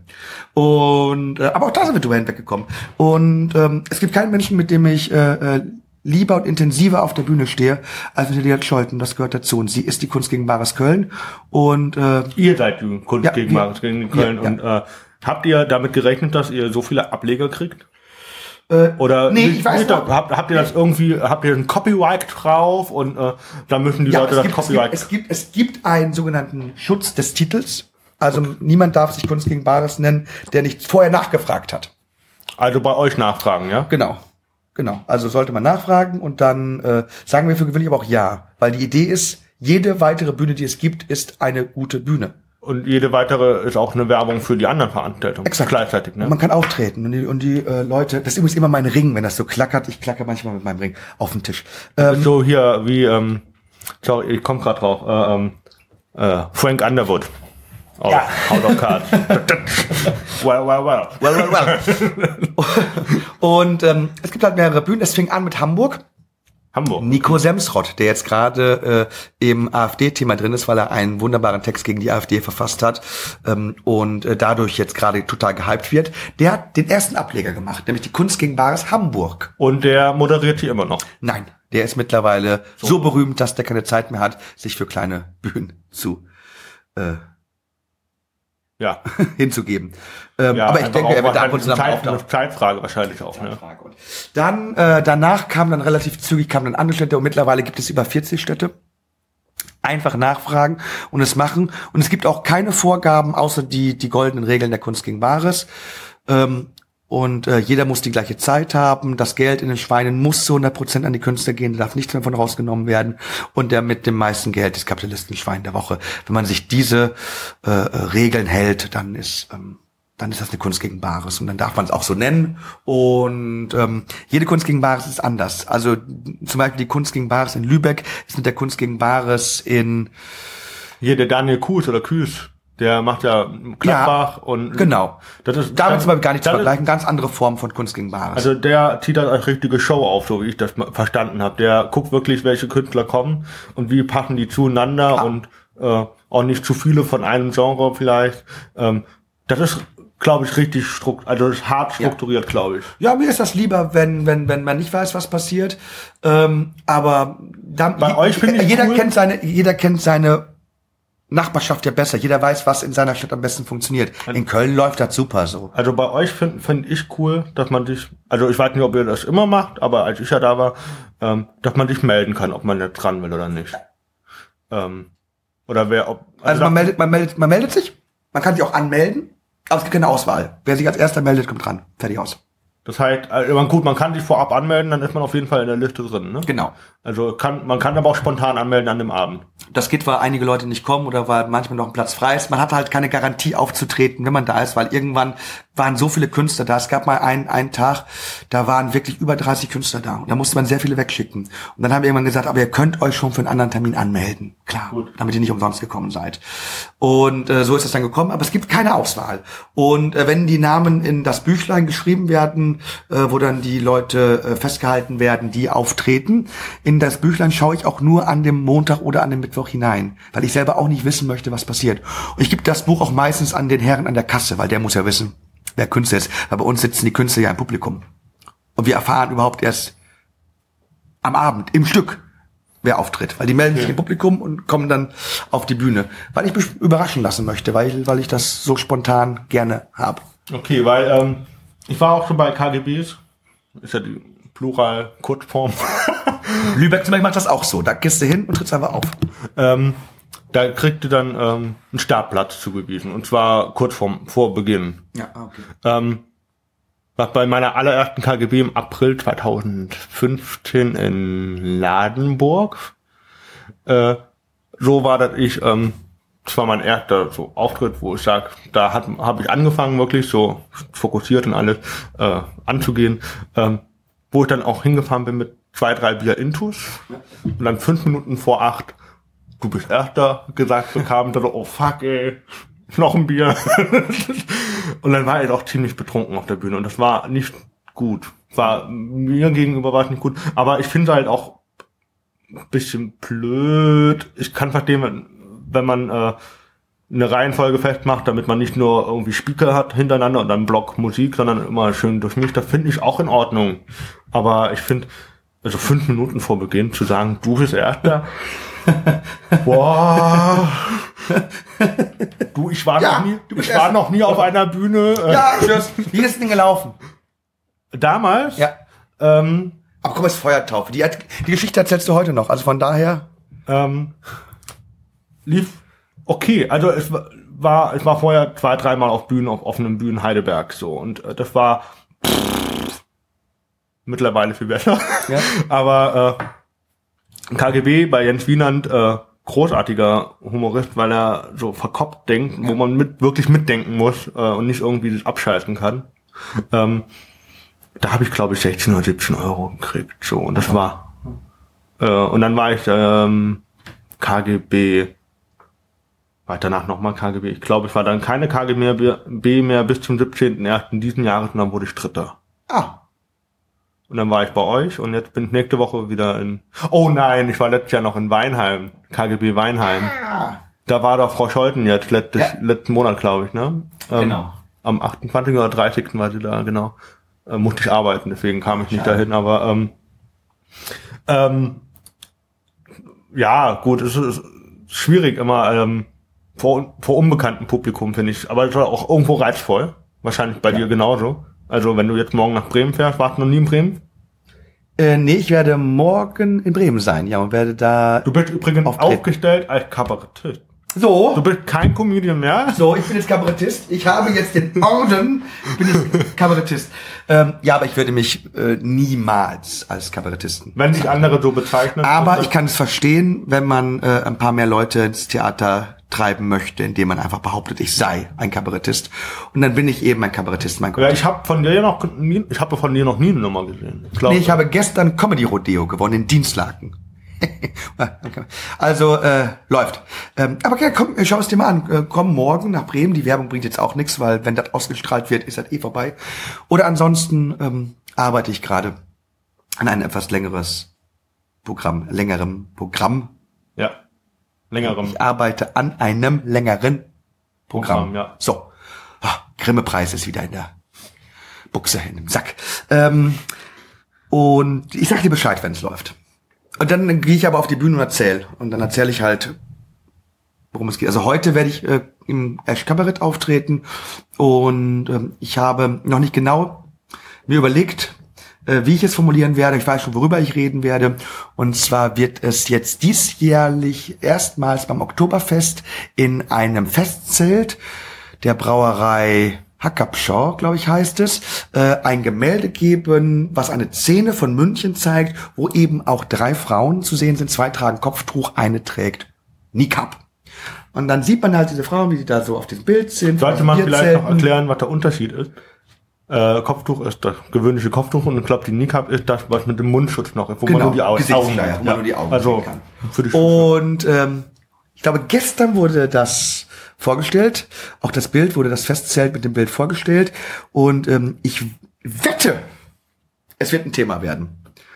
Und ich weiß so, nicht, da trippst du jetzt auf, ja? äh, ich glaube, ich werde darüber halt erzählen. Das, über, über dieses Bild. Das wird heute mein Thema Ah, heute sein. ist ja echt Kabarett, stimmt Genau. ja. Das- das ist da habe mein ich noch Thema. nie aufgetreten. so, dann werde ich den Herrn Bechmann heute mal fragen, ob da vielleicht Kapazitäten frei sind. Für heute, ja, nee. Und darüber werde ich halt heute reden. Aber äh, wäre cool. Also, ich glaube, der Marvin Spencer ist heute auch da. Ähm, aus Hamburg. Ah, ich glaube wohl, ja. Kennst du den? Wen? Kennst du den? Wen denn? Marvin Spencer? Ja. Marvin Spencer, hilf mir schnell. Ich bin so ganz schlecht mit Namen.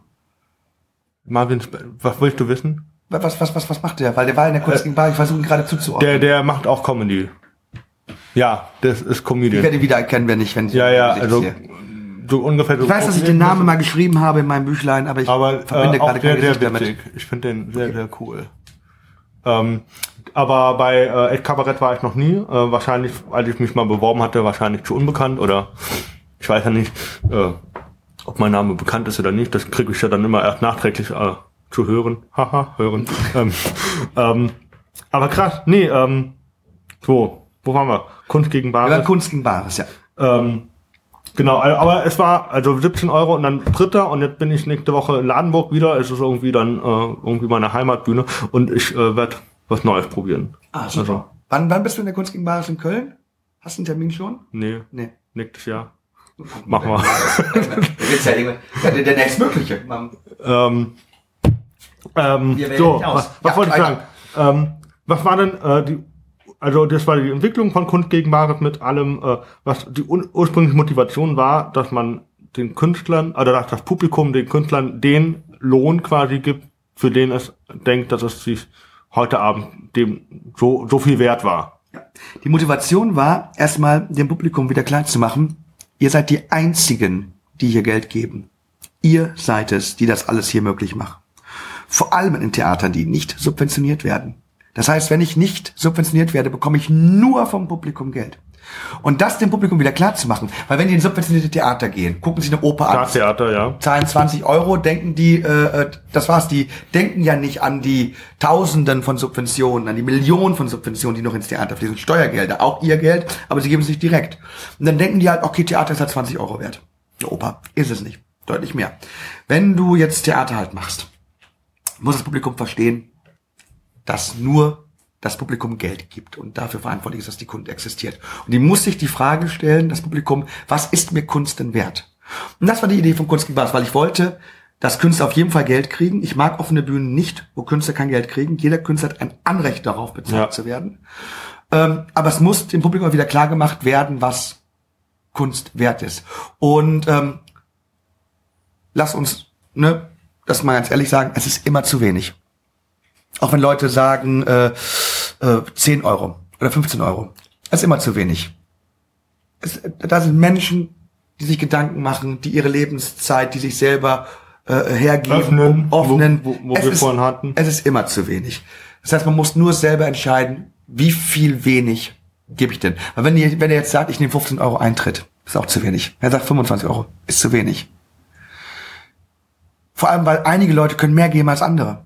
Das kommt auch noch dazu. Die Kunst gegen Bares ist einfach nur die Idee, Künstler kommen auf die Bühne und sagen, hier, das ist meine Kunst, das bin ich. Was bist du bereit dafür zu geben? Das ist die Idee. Die Menschen wieder emanzipieren, dass sie sich selber Gedanken machen müssen, was ihnen Kunst wert ist. Das ist, äh, ähm, was macht ihr dann, wenn ihr sagt, das ist jetzt, ihr wird, also weiß nicht, was macht ihr, wenn da mal ein Schwein ist mit gar nichts drin? Es gibt die Solidarsau bei uns, das Kommunistenschwein. Das hat aber auch nicht jede ba äh, Bühne, oder? Nee, aber Die da, coole Sau, ne? Da, bei uns ist die coole Sau, da kann man äh, Geld reinschmeißen und das Geld in der coolen Sau wird auf alle Künstler gleichmäßig verteilt. Ähm, dadurch ist es noch nie passiert, dass jemand ähm, kein Geld Aber hatte. Aber es, aber es gab, aber ähm, Gab die schon von Anfang an? Nee, Sau? aber da war es so im, im, im Severinsburg-Theater, wo das war, da war ich ja Theaterleiter und ich habe die Leute nur in Scheinen ausbezahlt. Das heißt, es wurde immer aufgerundet. Also waren es 0 Euro, waren es 5 Euro. Es wurde immer auf den nächsten Fünfer aufgerundet. Okay. Weil dann war ich, weil das fand ich so lustig, weil ich ja selber auch äh, die Kasse hatte und alles selber gemacht habe und so. Und ähm, ich halt immer so, so, so, so eine große Kasse mit sehr viel Geld halt da hatte, habe ich das Geld gezählt und habe es dann aufgeschrieben und habe den dann, habe dann das Kleingeld behalten, weil du kannst immer gut Kleingeld gebrauchen. Das heißt, ich hatte immer guten Zugriff zu Kleingeld und habe die Künstler dann äh, die Summe in Scheinen gegeben. Dass Leute es auch sehen konnten, dass wenn man dann die Scheine gezählt, dass die Leute halt sahen, wie viel die heute gegeben haben. Okay. Weil ich finde, äh, ich habe mich bei der ersten KGB habe ich ein bisschen geärgert, so, ja, äh, okay, ich habe mich gefreut, hey, 17 Euro ist besser als. Wenig, ja. Ja, Aber es ist trotzdem wenig. Ja, ich glaube, ich habe bei euch jetzt 10 Euro nochmals gekriegt. Ist jetzt auch nicht so. Ist wenig. Ist leider wenig? wenig. ja. Im Vergleich, ja, schade. Ähm, da habe ich mir halt auch gedacht, was wäre denn das nächste Konzept, was man sich da aussuchen müsste? Und ihr habt das ja mit der coolen Sau relativ cool gelöst, sag ich mal so. Dann so, aber wäre es möglich, dass man sagt, okay, wir machen jetzt einfach mehr Eintritt und sagen, von dem Eintritt gehen auf jeden Fall immer drei Euro an die Künstler. Kunst gegen Bares Mindestlohn macht, Düsseldorf hat das, glaube ich, gemacht, äh, ähm, im Limburg macht das, schönes Konzept, äh, gefällt mir auch, wir können mal darüber nachdenken, ob wir äh, KGB Mindestlohn auch in Köln einführen. Es gibt ein paar Städte, die machen das. Ah, okay, weil ich habe nämlich gedacht, das wäre doch.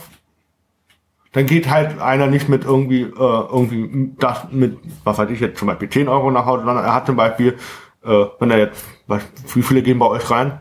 160. 160, so, dann haben wir ähm, viel Geld, ähm, äh, 30, äh, hun- 300, äh, 20 mal 3, äh, 60.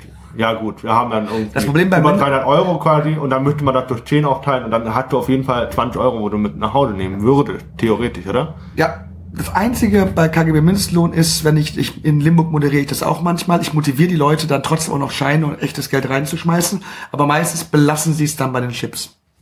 Also bei den Centstücken oder Und die kriegen, die kriegen, wenn die, wenn die, wenn die Eintritt bezahlen, bekommen die Chips, die Chips sind dann Geld wert. Das ist Mindestlohn. Das Ah. heißt, die machen das dann, dann damit. Und ähm, da geht der Gedanke aber ein bisschen flöten, dass die Leute sich selber Gedanken machen sollen, was Kunst Ah, wert ist. okay. Und ja, es tut weh, wenn ich Montage in Köln habe, wo ich merke, die haben im Durchschnitt drei, vier, fünf Euro gegeben. Ähm, weil so ein Theaterabend ist 20, 25 Euro wert. Und das haben wir noch nie erreicht. Wir haben noch nie einen Durchschnitt erreicht, wo ich sagen würde, das ist jetzt ein Moment, wo ich sage, ja, jetzt habt ihr mal richtig was gegeben, wo man so ansatzweise sagen kann, das ist jetzt okay. Aber man muss, man muss halt noch weitermachen. Die Leute erziehen, das, das, was, was sind denn schon 15 Euro? Ich sage das ja auch jeden Montagabend. Ich verspreche euch, solltet ihr, wenn ihr jetzt einen Schein reinwerft, 10 oder 5 Euro, die 20 Euro, die ihr hier jetzt in die Schweine schmeißt, die werdet ihr nicht vermissen. Die werden am Ende des Monats nicht fehlen. Ihr habt hier zwei, drei Stunden Kultur gesehen. Ihr, ihr werdet es entlöhnen. Ihr werdet ein gutes Gefühl haben. Ihr werdet wissen, ihr habt Kunst gesehen. Andere geben 18 Habt ihr, Euro habt ihr für ein Eintrittsgeld? Essen Das weiß aus. ich gerade gar nicht. Habt ihr Eintrittsgeld? Äh, Minimum 5 Euro Okay. für die Technik, Aufbauten, für die Miete und so. Okay. Das ist das dann. Das ist aber auch nicht die Welt. Ne? Nee, und dann würde ich eigentlich denken, wenn ich jetzt irgendwo sitze in der Kunst gegen Bar, wenn ich woanders sitze, ich hätte 5 Euro bezahlt, ich würde noch 15 Euro dazulegen. Da habe ich 20 Euro ausgegeben, ist für drei Stunden nicht viel. Für drei Stunden und so viele Künstler und so viel Abwechslung und so viel Erlebnis. Ich war, Aber also passiert Heidelberg- leider noch nicht. Heidelberg äh, gibt es die Schlossfestspiele im Sommer. Und äh, das war letztes Jahr und ich bin, äh, es war Romeo und Julia, wurde aufgeführt. Ähm, und ich bin äh, zur Pause gegangen. Ich habe Oh. glaubt, wir haben, ich weiß nicht, wie ich, Fabian verbessert mich, ich weiß nicht, waren vielleicht um die 15 Euro oder was weiß ich, was wir da bezahlt haben. Aber ich bin zur Pause gegangen, weil ich gedacht habe, das hier ist für mich kein Vergnügen zu sitzen um mich anstreng anstrengen zu müssen, um überhaupt irgendwas zu verstehen, weil die hatten, haben komplett ohne Mikrofone gespielt. Ah. Und das äh, verliert sich, weil das war Open Air und das hatte ich total verloren mit der Akustik. Ich habe gedacht, ich gehe jetzt. Ich dann, da fange ich mit meiner Lebenszeit, die mir eindeutig mehr wert ist, als mich hier jetzt noch mal anderthalb Stunden zu ärgern, mehr an, als wenn ich mich jetzt hier wirklich noch mal, weil, also, das ist frustrierend. Dachte, Das heißt, die haben den großen Fehler gemacht, die haben Open Air gespielt, oh, das war eine tolle Kulisse. aber haben dann auch sich auf den Text konzentriert. Weil wenn Shakespeare Open Air gespielt hat, dann wurde deutlich weniger geredet. Dann wurde das bildlich umgesetzt. Dann wurde das körperlich umgesetzt. Weil wenn du auf dem Marktplatz war und überall brüllen die Leute, was da die Hühner und die Eier kosten und Shakespeare war da und spielte seine Stücke, dann musste er natürlich die Worte reduzieren. Und äh, da waren die Texte dann nur so ein, so ein, so ein, so ein Bruchteil. so ein Bruchteil und vor allem nur ein Hinweis darauf, was denn der Autor erwartet, was du in der nächsten Szene tust. Also es war eine Handlungsanweisung. Aber wenn du, wenn du die Worte und den Wohlklang der Worte zelebrieren willst, dann geh in ein geschlossenes Theater oder arbeite vielleicht sogar mit Mikrofonen oder mit, ne, also mit Verstärkungen.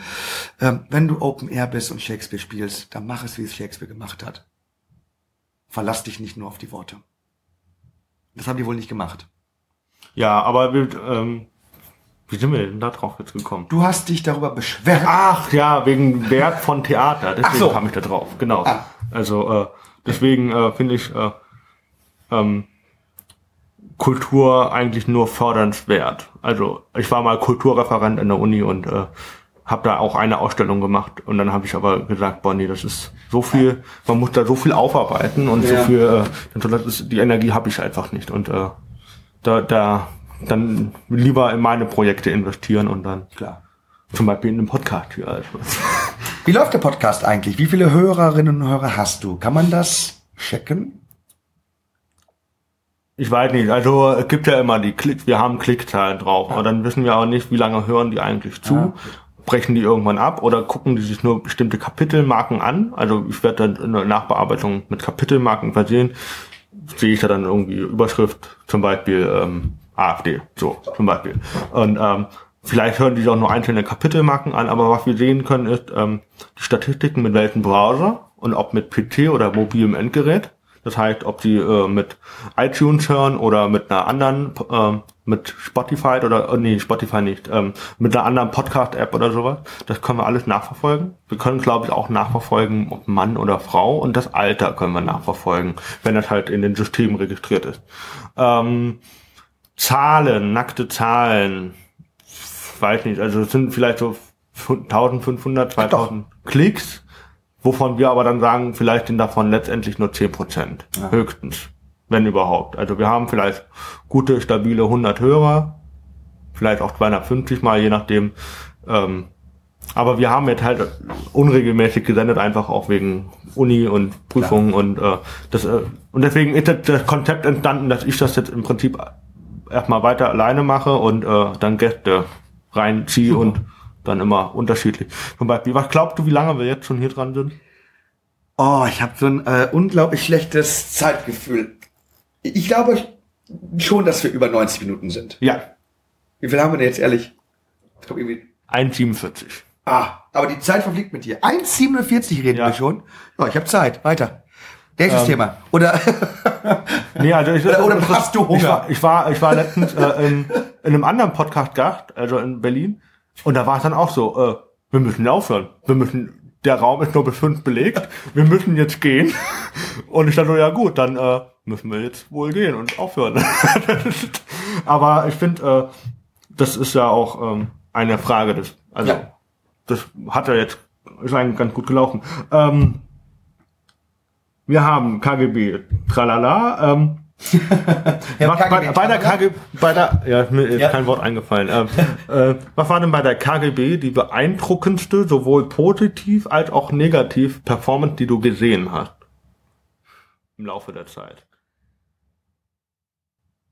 Was, was, was die KGB von vielen anderen offenen Bühnen unterscheidet, ist, dass, dass wir nicht versuchen, so in diesen, in diesen Hierarchien so zu denken. Weil, weil alles, das klingt jetzt auch wieder total Binsenweisheit-mäßig und so schmonzig, aber, ähm, Grimme Preis. Grimme Preis, Grimme Preis. Wir versuchen willig jede Kunst in ihrer Einzigartigkeit zu feiern. Und dann ähm, ist natürlich alles in sich erstmal einzigartig. Es gibt Dinge, die in Erinnerung geblieben sind ein Mann, der aus seinem Leben erzählte und willig erzählte, wie, äh, wie es in den letzten Monaten wirklich unglaublich rapide bergab gegangen ist. Mittlerweile er sogar obdachlos ist und es jetzt so weit sei, dass er jetzt sich jetzt über eine Woche, ein, zwei Wochen habe nicht mehr waschen können und er jetzt halt stinken würde.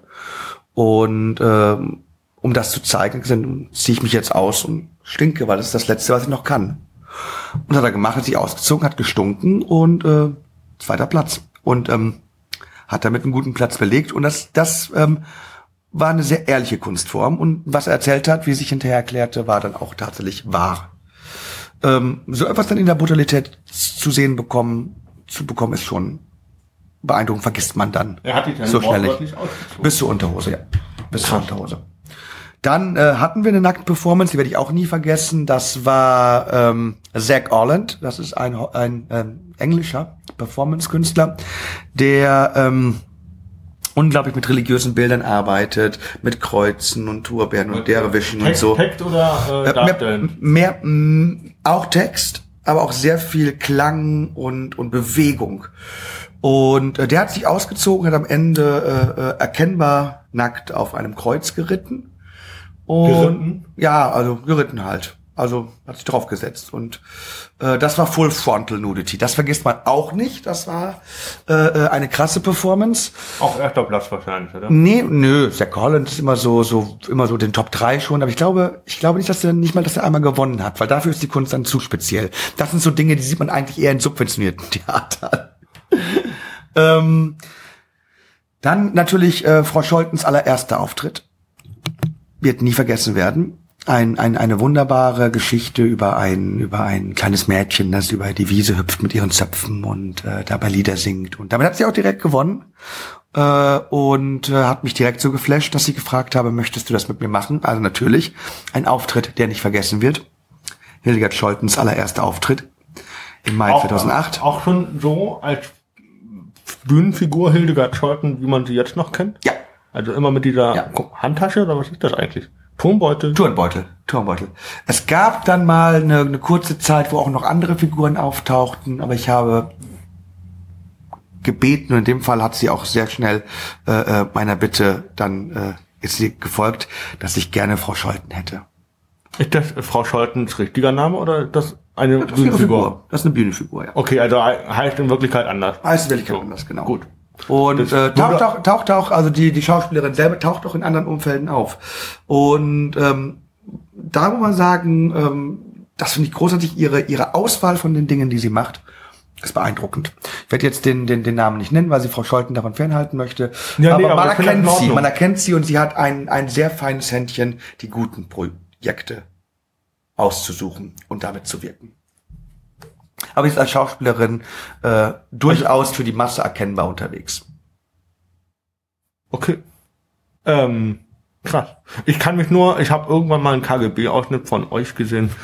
Ähm, ich glaube, da musste aller frei, musste betrunken auftreten, weil er irgendwie mit Kristall eine Wette Genau, gelaufen Kristall hat. musste in Badehose auftreten. Ja. So lange ist das her, dass du bei uns warst. Nee, nee, das äh, habe ich, äh, hab ich im Video gesehen. Ach so. Das, ja. Der ähm, Aller musste rotzbesoffen auftreten und äh, Kristall in Badehose. Gott. Und das war, glaube ich, sogar noch der Abend, an dem ich als äh, äh, Transe aufgetreten bin, als äh, Beatrice Marlene Dorothy Bührmann. Da war ich richtig schön fein gemacht. Ich glaube, es war sogar der Tag, dass ich da in meinem Frauenkostüm neben dem nackten Kristall stehe. Ja, er, damals war er jung und brauchte das Geld. Also das ist schon, äh, äh, das ist schon hart. Also so, so Competition vor dem Auftritt zu machen und sagen, komm, wir machen das jetzt Ja, ja. so und so. Ähm, Das natürlich, also der nackte Kristall bleibt auch in Erinnerung. Ähm, der Halbnackte in dem Der Fall. Halb, in dem Fall. In dem Fall dann der Halbnackte. Dann, ähm, meine Frau ist aufgetreten und hat mich Die macht geflasht. Musik, ne? Die macht Musik und äh, war richtig gut. Also natürlich habe sie immer auch ein bisschen Proben gehört, aber auch da habe ich gesagt, ich möchte nicht wissen, was du machst, weil ne, Kunst gegen Bares und gewonnen und völlig zu Recht. Also das war Hab geweint. Richtig schönes Lied, richtig trauriges, schönes Lied. mit Gesang oder ohne? Gesang. Und äh, da hat man die hat erst dieses Jahr mitgemacht, glaube ich, oder? Wer? Wie oft hat die schon mitgemacht? Die erst hat, dieses Jahr ähm, die hat Mal? jetzt schon öfter mitgemacht und hat, glaube ich, sogar schon dreimal gewonnen. Macht aber auch andere KGBs. Also geht auch nach Düsseldorf und was weiß ich wo und äh, ist da recht, recht erfolgreich und ähm, macht das. Ja. Aber auf der Bühne, das ist immer sehr schön, erwähne ich nicht, dass es meine Frau ist. Also auch Aber da man weiß es. die meisten wissen es nicht. Also die, die, man erkennt es daran, wenn sie sagt, mein Name ist Victoria Burkhardt und ich frage dann Victoria mit C mit K. Weil ich das ja aufschreibe. Und wenn ich sie nicht kennen würde, würde sie nicht wissen.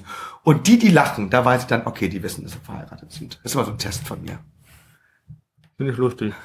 Wir sitzen uns auch auf der Bühne, aber ich sitze prinzipiell alle. Ja, auf der der, das ist, das fand ich ein bisschen im ersten Moment komisch, als ich da war, weil ich dann so, warum duzt man mich? jetzt?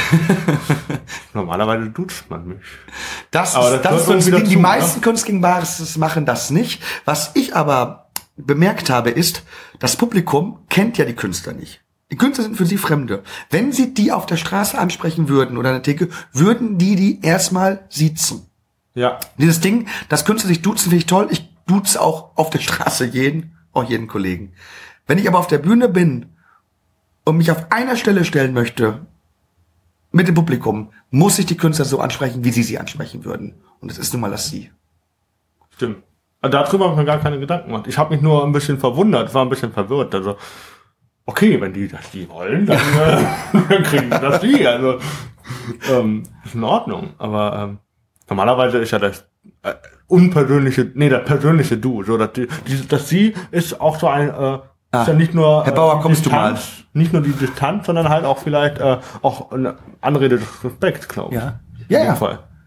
Ja, und, ähm, und es schafft eine verbindende Distanz. Weil das Spannende ist, es gibt viele Dinge, die würdest du einem Menschen nicht erzählen, den du kennst. Einen Menschen, wo du sagst, Freund, oder nicht Freund, Freund würdest du es erzählen, aber so einen Bekannten, den du duzt, paar Dinge, weil du möchtest jetzt auch diese Bekanntschaft nicht aufs Spiel setzen, sagst du nicht. Mit fremden Menschen, den du mit sie ansprichst, wo schon das sie sagt, den sehe ich wahrscheinlich nie wieder. Mit dem bist du ehrlicher. Ist, ich habe es wirklich gemerkt, dass gerade, wenn man nur Bekannte hat, mit denen man nicht befreundet ist, nur Bekannte, wenn man die sieht, kommt viel mehr zum Vorschein. Ist so. Spannend. Also Leute, die man sieht, damit, damit ist man ehrlicher. Okay. Weil kenne ich ja nicht, dem kann ich alles sagen. Ist so, ist spannend. Leute werden da lockerer. Ja, und ich, aber du bist, ich finde sehr schön zu sehen, dass du so jetzt hier in dem Gespräch viel, also anders auf jeden Fall warst, als jetzt auf der Bühne. Das, äh, äh, also, ähm, auf der Bühne war das ja schon eine gewisse Rolle, die du da auch als Moderator spielst, oder? Es ist, es ist nicht so extrem wie Frau Scholten, weil die wirklich eine Figur hat. Natürlich, der Gerd Bührmann, der auf der Bühne ist, ist auch der Gerd Bührmann im privaten Leben, aber ich nehme auch da eine gewisse Funktion und somit eine Rolle ein. Ja, klar. Und, und unterscheide mich vom Gerd Bührmann auf der Straße. Oder dem Gerd Bührmann Stand-Up-Comedian. Oder dem Gerd Bührmann, der Theater spielt. Oder dem Blogger. Aber es ist, ähm, weil über Bühnenfigur kann man theoretisch auch noch reden, wenn man mag, ähm, ist auch eine, eine Schutzfunktion. Ja. aber kann auch äh, eine nicht nur nicht nur Schutz will das jetzt nicht so schlecht reden. Ich finde das auch äh, eher so kann auch eine Chance sein und wenn der wenn dieser Mensch einfach privat total schüchtern ist, aber jetzt eine total tolle Bühnenfigur hat, dann kann der auch komplett aus sich rauskommen.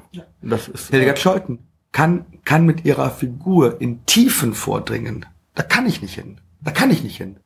Und das, äh, Wie würdest du denn die Figur Hildegard Scholten beschreiben? was diese Figur so unglaublich menschlich und lustig macht, ist, dass sie im klassischen Sinne eine tragische Figur ist.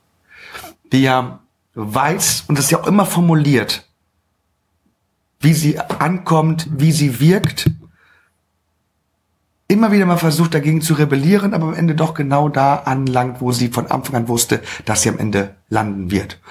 Und dann damit so brutal ehrlich umzugehen, was dann dazu führt, dass sie Ich kenne kaum einen Insult-Comic in Deutschland. Das ist ja eine Kunstform in Amerika, worauf sich auch das Roasten dann äh, aufgebaut hat, das bewusste Beleidigen. Insult-Comics. Da fällt mir nur ein Helga Scholten ein, wie, wie sie das Publikum teilweise beleidigt, beleidigt. Die lieben das. Die lieben das, weil es von einer tragischen Figur kommt. Brillant. Brillant. Das ist Helga Scholten. Ähm, meiner Meinung nach die bekannteste deutsche Beleidigungskünstlerin. Das klingt im Deutschen so doof, im Englischen Insult Comic. Äh, tragische Figur, großartige Figur, sehr lustig. So treu doof auch ein bisschen, ne? Doof ist sie auf keinen Fall. Also, nee. Und treu ist sie auch nicht. Nein, nein, also so, sowas wie ähm, so, so, treu doof, dann falsches Wort, was will ich sagen, ähm, und verschusselt. So dieses äh, ähm, Ja, sie ist Nein, sie ist warmherzig, offen. Also sie ist, ähm, sie ist grottenehrlich, aber aus einer Liebe heraus.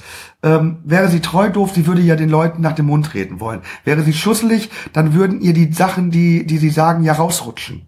Die rutschen ihr nicht raus. Frau Scholten, einer Frau Scholten rutscht nichts raus. Eine Frau Scholten sagt alles mit Absicht. Und äh, ja, sie ist eine ganz eigene Kunstform.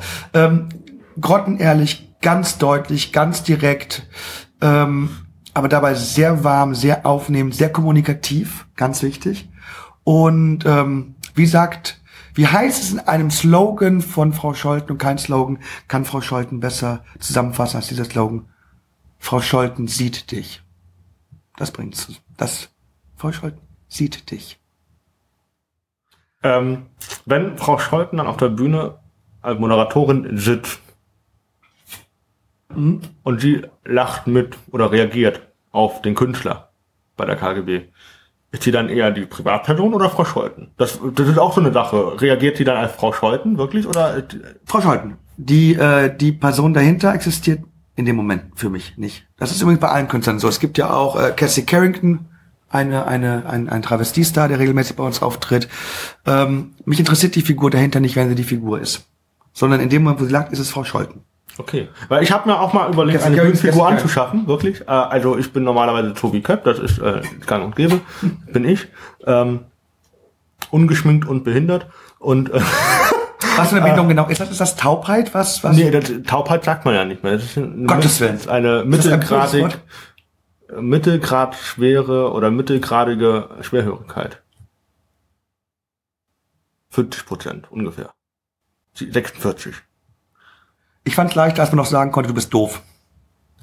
Ist ja, glaube ich, so, ne? Doof, glaube ich, ist das holländische Wort für taub, oder? Ist auch so, oder? Weiß nicht. ähm, Mit, wie heißt das? Mittelgradig, schwerhörig. Es gibt auch leichtgradig und äh, högt oder schwergradig. ähm, aber äh, mit dem beschäftige ich mich nicht, weil so. ich habe mir, ich hab mir gedacht, ich bin lieber 50 Und warum sagt man taub nicht mehr? Äh, äh, sagt man nicht, was ein böses Wort ist. Politisch äh, korrekt. Man sagt gehörlos, wenn überhaupt. Ja, okay, gehörlos, okay. Ist taub echt ein böses Wort? Glaube, ist, ist taub das neue Neger? Ist das so? Nee, wie was? Taub das neue Neger. ähm, keine Ahnung. Ähm, krass. Äh, darüber hat man nie Gedanken. Nee, man sagt einfach nicht. Es ist einfach nicht äh, gern äh, Hallo gehört. Warum? Ich kann es mir nicht erklären. Weißt du, warum es nicht gerne gehört ist? Weil gut, ich kann verstehen, viele Leute, die es sagen, sagen es abfällig. Aber dann ist, doch glaube, die, dann ist doch die Abfälligkeit das Problem. Es ist doch, es ist doch, es ist doch nicht, dem Wort wohnt doch nicht wie Voldemort einem, ein, eine Seele inne.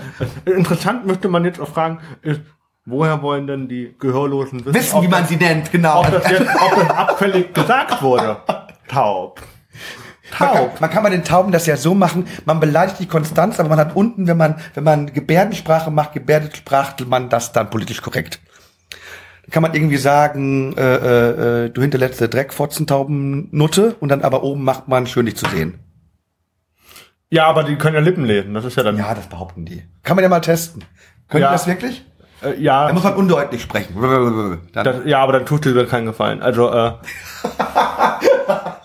also ich hatte, wir haben, äh, ich bin im gehörlosen Sportverein, das ist äh, grandios, was da für äh, Dialoge entstehen, allein nur da- dadurch, ähm, gehörloser Mannschaftskollege kratzt sich am Ohr, steht daneben und ich frage ihn dann so, was ist denn los? Da sagt er, ich habe da so ein Taubheitsgefühl. ich gucke ihn an, ich dann so, wie alt bist du dann? 27, dann so, das fällt dir jetzt erst auf. da sagt er, hä? Ich dann so, das ist so schön, mit dir zu reden. Und aber wirklich, es gibt welche, ähm, also ich kann nicht so gut gebärden. Ich kann fast gar keine gebärden. Das ist auch ein Manko, das sehe ich auch ein. Ähm, weil im Sportverein wäre es wirklich essentiell wichtig, mit kommunikativ einfach mit den anderen über Gebärdensprache. Aber dein, dein die- die- Hörvermögen ist gut. Also, wie viel hörst du? Im Prozent. Ja, ich laut laut Statistik bin ich 46 Prozent hörgeschädigt. Das heißt, 54 Prozent hörst du. Theoretisch. Und von denen würdest du 20 Prozent lieber Du nicht hören. andersrum, andersrum sehen. Mir fehlen 4 Prozent für den Behindertenausweis. Ach, wie gemein ist das denn? Echt? Und also das ist die Rechnung, die offizielle. Die vom Amt ist bei 10 Prozent. Ah. Die haben mich bei 10 Prozent eingestuft. Also so, äh, eine schöne Sache. Ich bin, äh, kann damit jetzt, ja, ich, damit leben. Also Ja, aber ganz ehrlich, wozu braucht ein Tauber einen Behindertenplatz? Mal ernsthaft. Sitzt es sich taub, steht es sich taub schwerer? ähm, nee, Na also. aber es wäre von Vorteil. Ja, ja, ja, wäre für Wofür soll- auch vom Vorteil. Ja, doch, ja, aber wo- Glatze ist eine Behinderung, damit ich mich hinsetzen kann. Ja, aber wo, wofür braucht wirklich, äh, wofür soll dann der hörgeschädigte, schrägstrich gehörlose Rundfunkgebühren zahlen, wenn er kein Radio hört? Das kann auch ein Segen sein, glaubst mir. Hm? Das kann auch ein Segen sein. Hast du dir teilweise angehört, was da gesendet wird? Da sollte man Geld für geben, wenn man es nicht hören muss. Also von daher ist... Guck grad mal noch mal schnell rein. Ähm, nee, Was sagen denn die Prozente? Also die Prozente jetzt, äh, jetzt, das hat der Hörer jetzt nicht mehr. Wir reden jetzt schon wieder über die Prozente am Mikrofon. Wie viel Prozent hast du noch? Batterie? noch immer so um die Hälfte. Also Also, doch. äh, ich will dich jetzt auch nicht länger aufhalten. Ähm, Du hältst mich nicht auf. Ich, jetzt jetzt wird's interessant. Jetzt Ähm. interviewe ich dich. ähm, oder was war da? Ähm, was habe ich äh, äh, gestern? Äh, war ein sehr schöner Spruch. Äh, habe ich gesagt, ich habe auch lieber eine Taube im Bett als einen Spatz in der Hand. Ja. ja, musst es mal so sehen. Die beschwert sich nie, dass du schnarchst.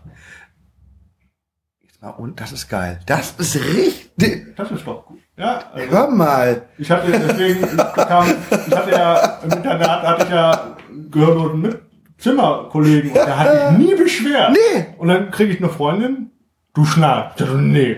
Marco hat sich nie beschwert. Also, ja. Das ist. So muss man, man muss das Positive sehen. Ja. Ja. Also, du musst kein Radio hören. deswegen, ähm, und deswegen äh, können die wirklich. Und wenn Menschen nerven, dann kann man die auch wirklich überhören, oder?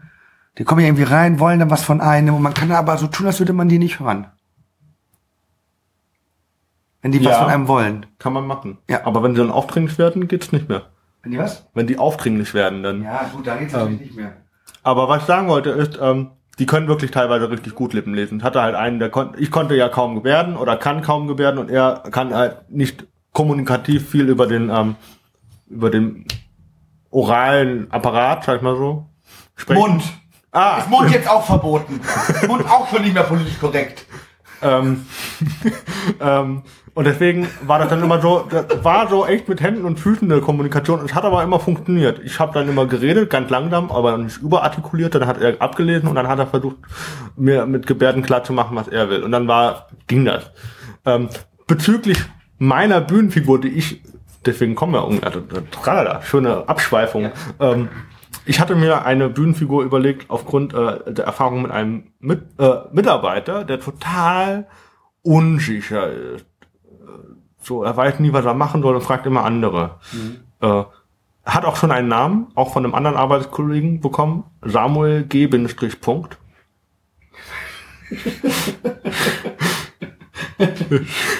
Ja. Und ich, ich muss mir mal überlegen, wie ich dafür irgendwann mal Texte schreibe, weil da muss man ja auch schon so denken wie der. Das äh, muss ja dann auch funktionieren. Aber ich finde den Namen schon sehr gut. Ähm, der fragt dann auch immer so Sachen wie, du, Tobi, geh mal essen. Und ich fange gerade an zu arbeiten. Und dann so, nee, du, äh, Samuel, ähm, ich muss jetzt arbeiten. Ich habe mich gerade abgelöst. Sagt er, ja, das geht doch noch. nee, das geht gar nicht klar. Aber das muss halt auch richtig gut sein. Und da habe ich ein bisschen auch Angst und Respekt vor, vor den Leuten, die das wirklich gut können. Zum Beispiel wie Hildegard Scholten. Gibt aber auch so andere Figuren, wo ich sage, die finde ich langweilig. Also, ähm, ähm, ja, heißt Machan, Cindy von Machan. Ja. ja. Aber hat ja auch aufgehört jetzt. Ist ja, ich glaube, die Figur ist überreizt. Ich glaube, die hat die abgeschafft. Die will doch jetzt noch die jetzige Tour irgendwie runterspielen und dann wird Cindy von Marzahn gehen. Wenn zumindest diese Figur, ja. Wenn äh, ich weiß gar nicht, wie die mit wirklich eine Inka, wie heißt die? Inka Bause. Das ist die von Bauer sucht Frau. die, die, hat auch irgendeinen Namen. Äh, cool wäre, wenn sie Cindy von Marzahn sterben lässt. Also so wie Ziggy Stardust damals, äh, David Bowie. Einfach die Figur sterben lassen. Wenn vorbei ist, sie stirbt offiziell, dann ist sie weg. Weil ich glaube, die will, die will die Figur nicht mehr haben. Dann soll sie sterben. Fand ich geil. Also wenn du es hörst, wie immer dein bürgerlicher Name ist, ich habe ihn gerade vergessen, Benzin. Inka Benzin, irgendwie so. Benzin. Irgendwie so. Be Belk, Buttercreme, keine Ahnung. Aber weißt du, wen ich bedauere? Sterben lassen, ja. Weißt du, wen ich bedauere, dass er aufgehört hat? Wer? Kurt Krömer. Hat Kurt Krömer aufgehört? Ich glaube 2012, ja. Ich habe auch lange nichts mehr von dem gehört. Stimmt. Schade. Der macht jetzt nur noch Theater, glaube ich. Mhm. Aber als Bühnenfigur Kurt Krömer vorbei. Sterben lassen oder einfach nicht mehr aufgetreten? Nicht mehr aufgetreten, glaube ich. Wenn man bedenkt, dass der mal in der Scheinbar angefangen hat. Ja. Scheinbar, stimmt. Andere Bühnen. Also wo, bis wohin fährst du eigentlich für andere Auftritte? Ich bin jetzt in Berlin gewesen, habe da den Kaufmann von Venedig gespielt. Ich werde morgen in Bremen, Bremen sein, äh, habe mal ein feministisches Programm in Bozen, Italien präsentiert. Also ich fahre dahin, wo man mich haben will. Krass. Ja, also das du, du lebst auch davon. Eben. Südlichste ist Bozen in Europa, ist Bozen das südlichste, was ich gemacht habe. Und also aufgetreten ist ein deutschsprachiges Italien. Und das nördlichste, wo ich aufgetreten bin, Hamburg, Sylt, Müsste Wenningstedt gewesen sein, ne? Ja. Da ist auch immer, da, da ist doch, äh, sind auch so Auftrittsmöglichkeiten. Ich weiß gar ob es das noch gibt. Da wurde auch Slam gemacht und Wenningstedt auf Sylt. Auf Sylt. Ich glaube, der verkauft es aber als Westerland. Also es ist eigentlich ein eigener Ort. Ähm, aber ähm, wenn, ich glaube, ist Wenningstedt. Ja, ich glaube, können wir den Sack zumachen, was? Können wir den Sack zumachen? Jetzt würde mich mal interessieren, wie viel wir haben, wie viel die Zeit ist. Jetzt haben wir unglaubliche zwei Stunden, zehn Minuten und 50 Sekunden. Hervorragend. Und ich habe nur noch achteinhalb Minuten äh, SD-Kartenspeicher. Ja, dann sollten wir aufhören. Dann, Tobi, moderiere mal ab. Ähm, ja, vielen Dank, dass ihr, wenn ihr alles gehört habt, so lange durchgehalten habt, äh, uns beiden äh, nach einem sehr, äh, ich weiß noch nicht, ob ich den Titel äh, Schwanzlutzen gebe. Wenn du die Klickzahl, entweder Klickzahl oder Grimme-Preis, du musst dich entscheiden. Äh, wie heißt das? Schwanzlutzen des Erfolges. Oder du benutzt das französische Wort für Schwanzlutschen. Dann hat das alles wieder direkt einen intellektuellen Spleen. Weißt du das französische Wort für Schwänzelutschen? Nee. Ich wurde, kann, kann, kannst du Spanisch? Nein. Äh, ist lustig. Äh, äh, es gibt äh, für nehmen gibt es zwei Wörter, die ich jetzt gelernt habe, ist äh, tomare und äh, querer. Und wenn du im südamerikanischen querer sagst, zum Beispiel, äh, also querer nehmen, dann heißt das ficken. Ach, ja. Krass. Gut zu wissen. Ja. Also im südamerikanischen Bereich aufpassen, wenn querer sagt. Ja, quasi. Ja. Gut. ja. ja. Auch schön, ne? Ähm, Gut, ähm, wie gesagt, vielen Dank, dass ihr zugehört habt. Ähm, ich hoffe, es hat euch äh, gefallen und äh, ihr hört, schaltet beim nächsten Mal wieder ein, äh, wenn es wieder heißt Exzellenz und in Folge Nummer, ähm, weiß nicht. Und dann, ähm, ja, habt noch einen schönen Tag, schönen Abend noch. Ciao. Äh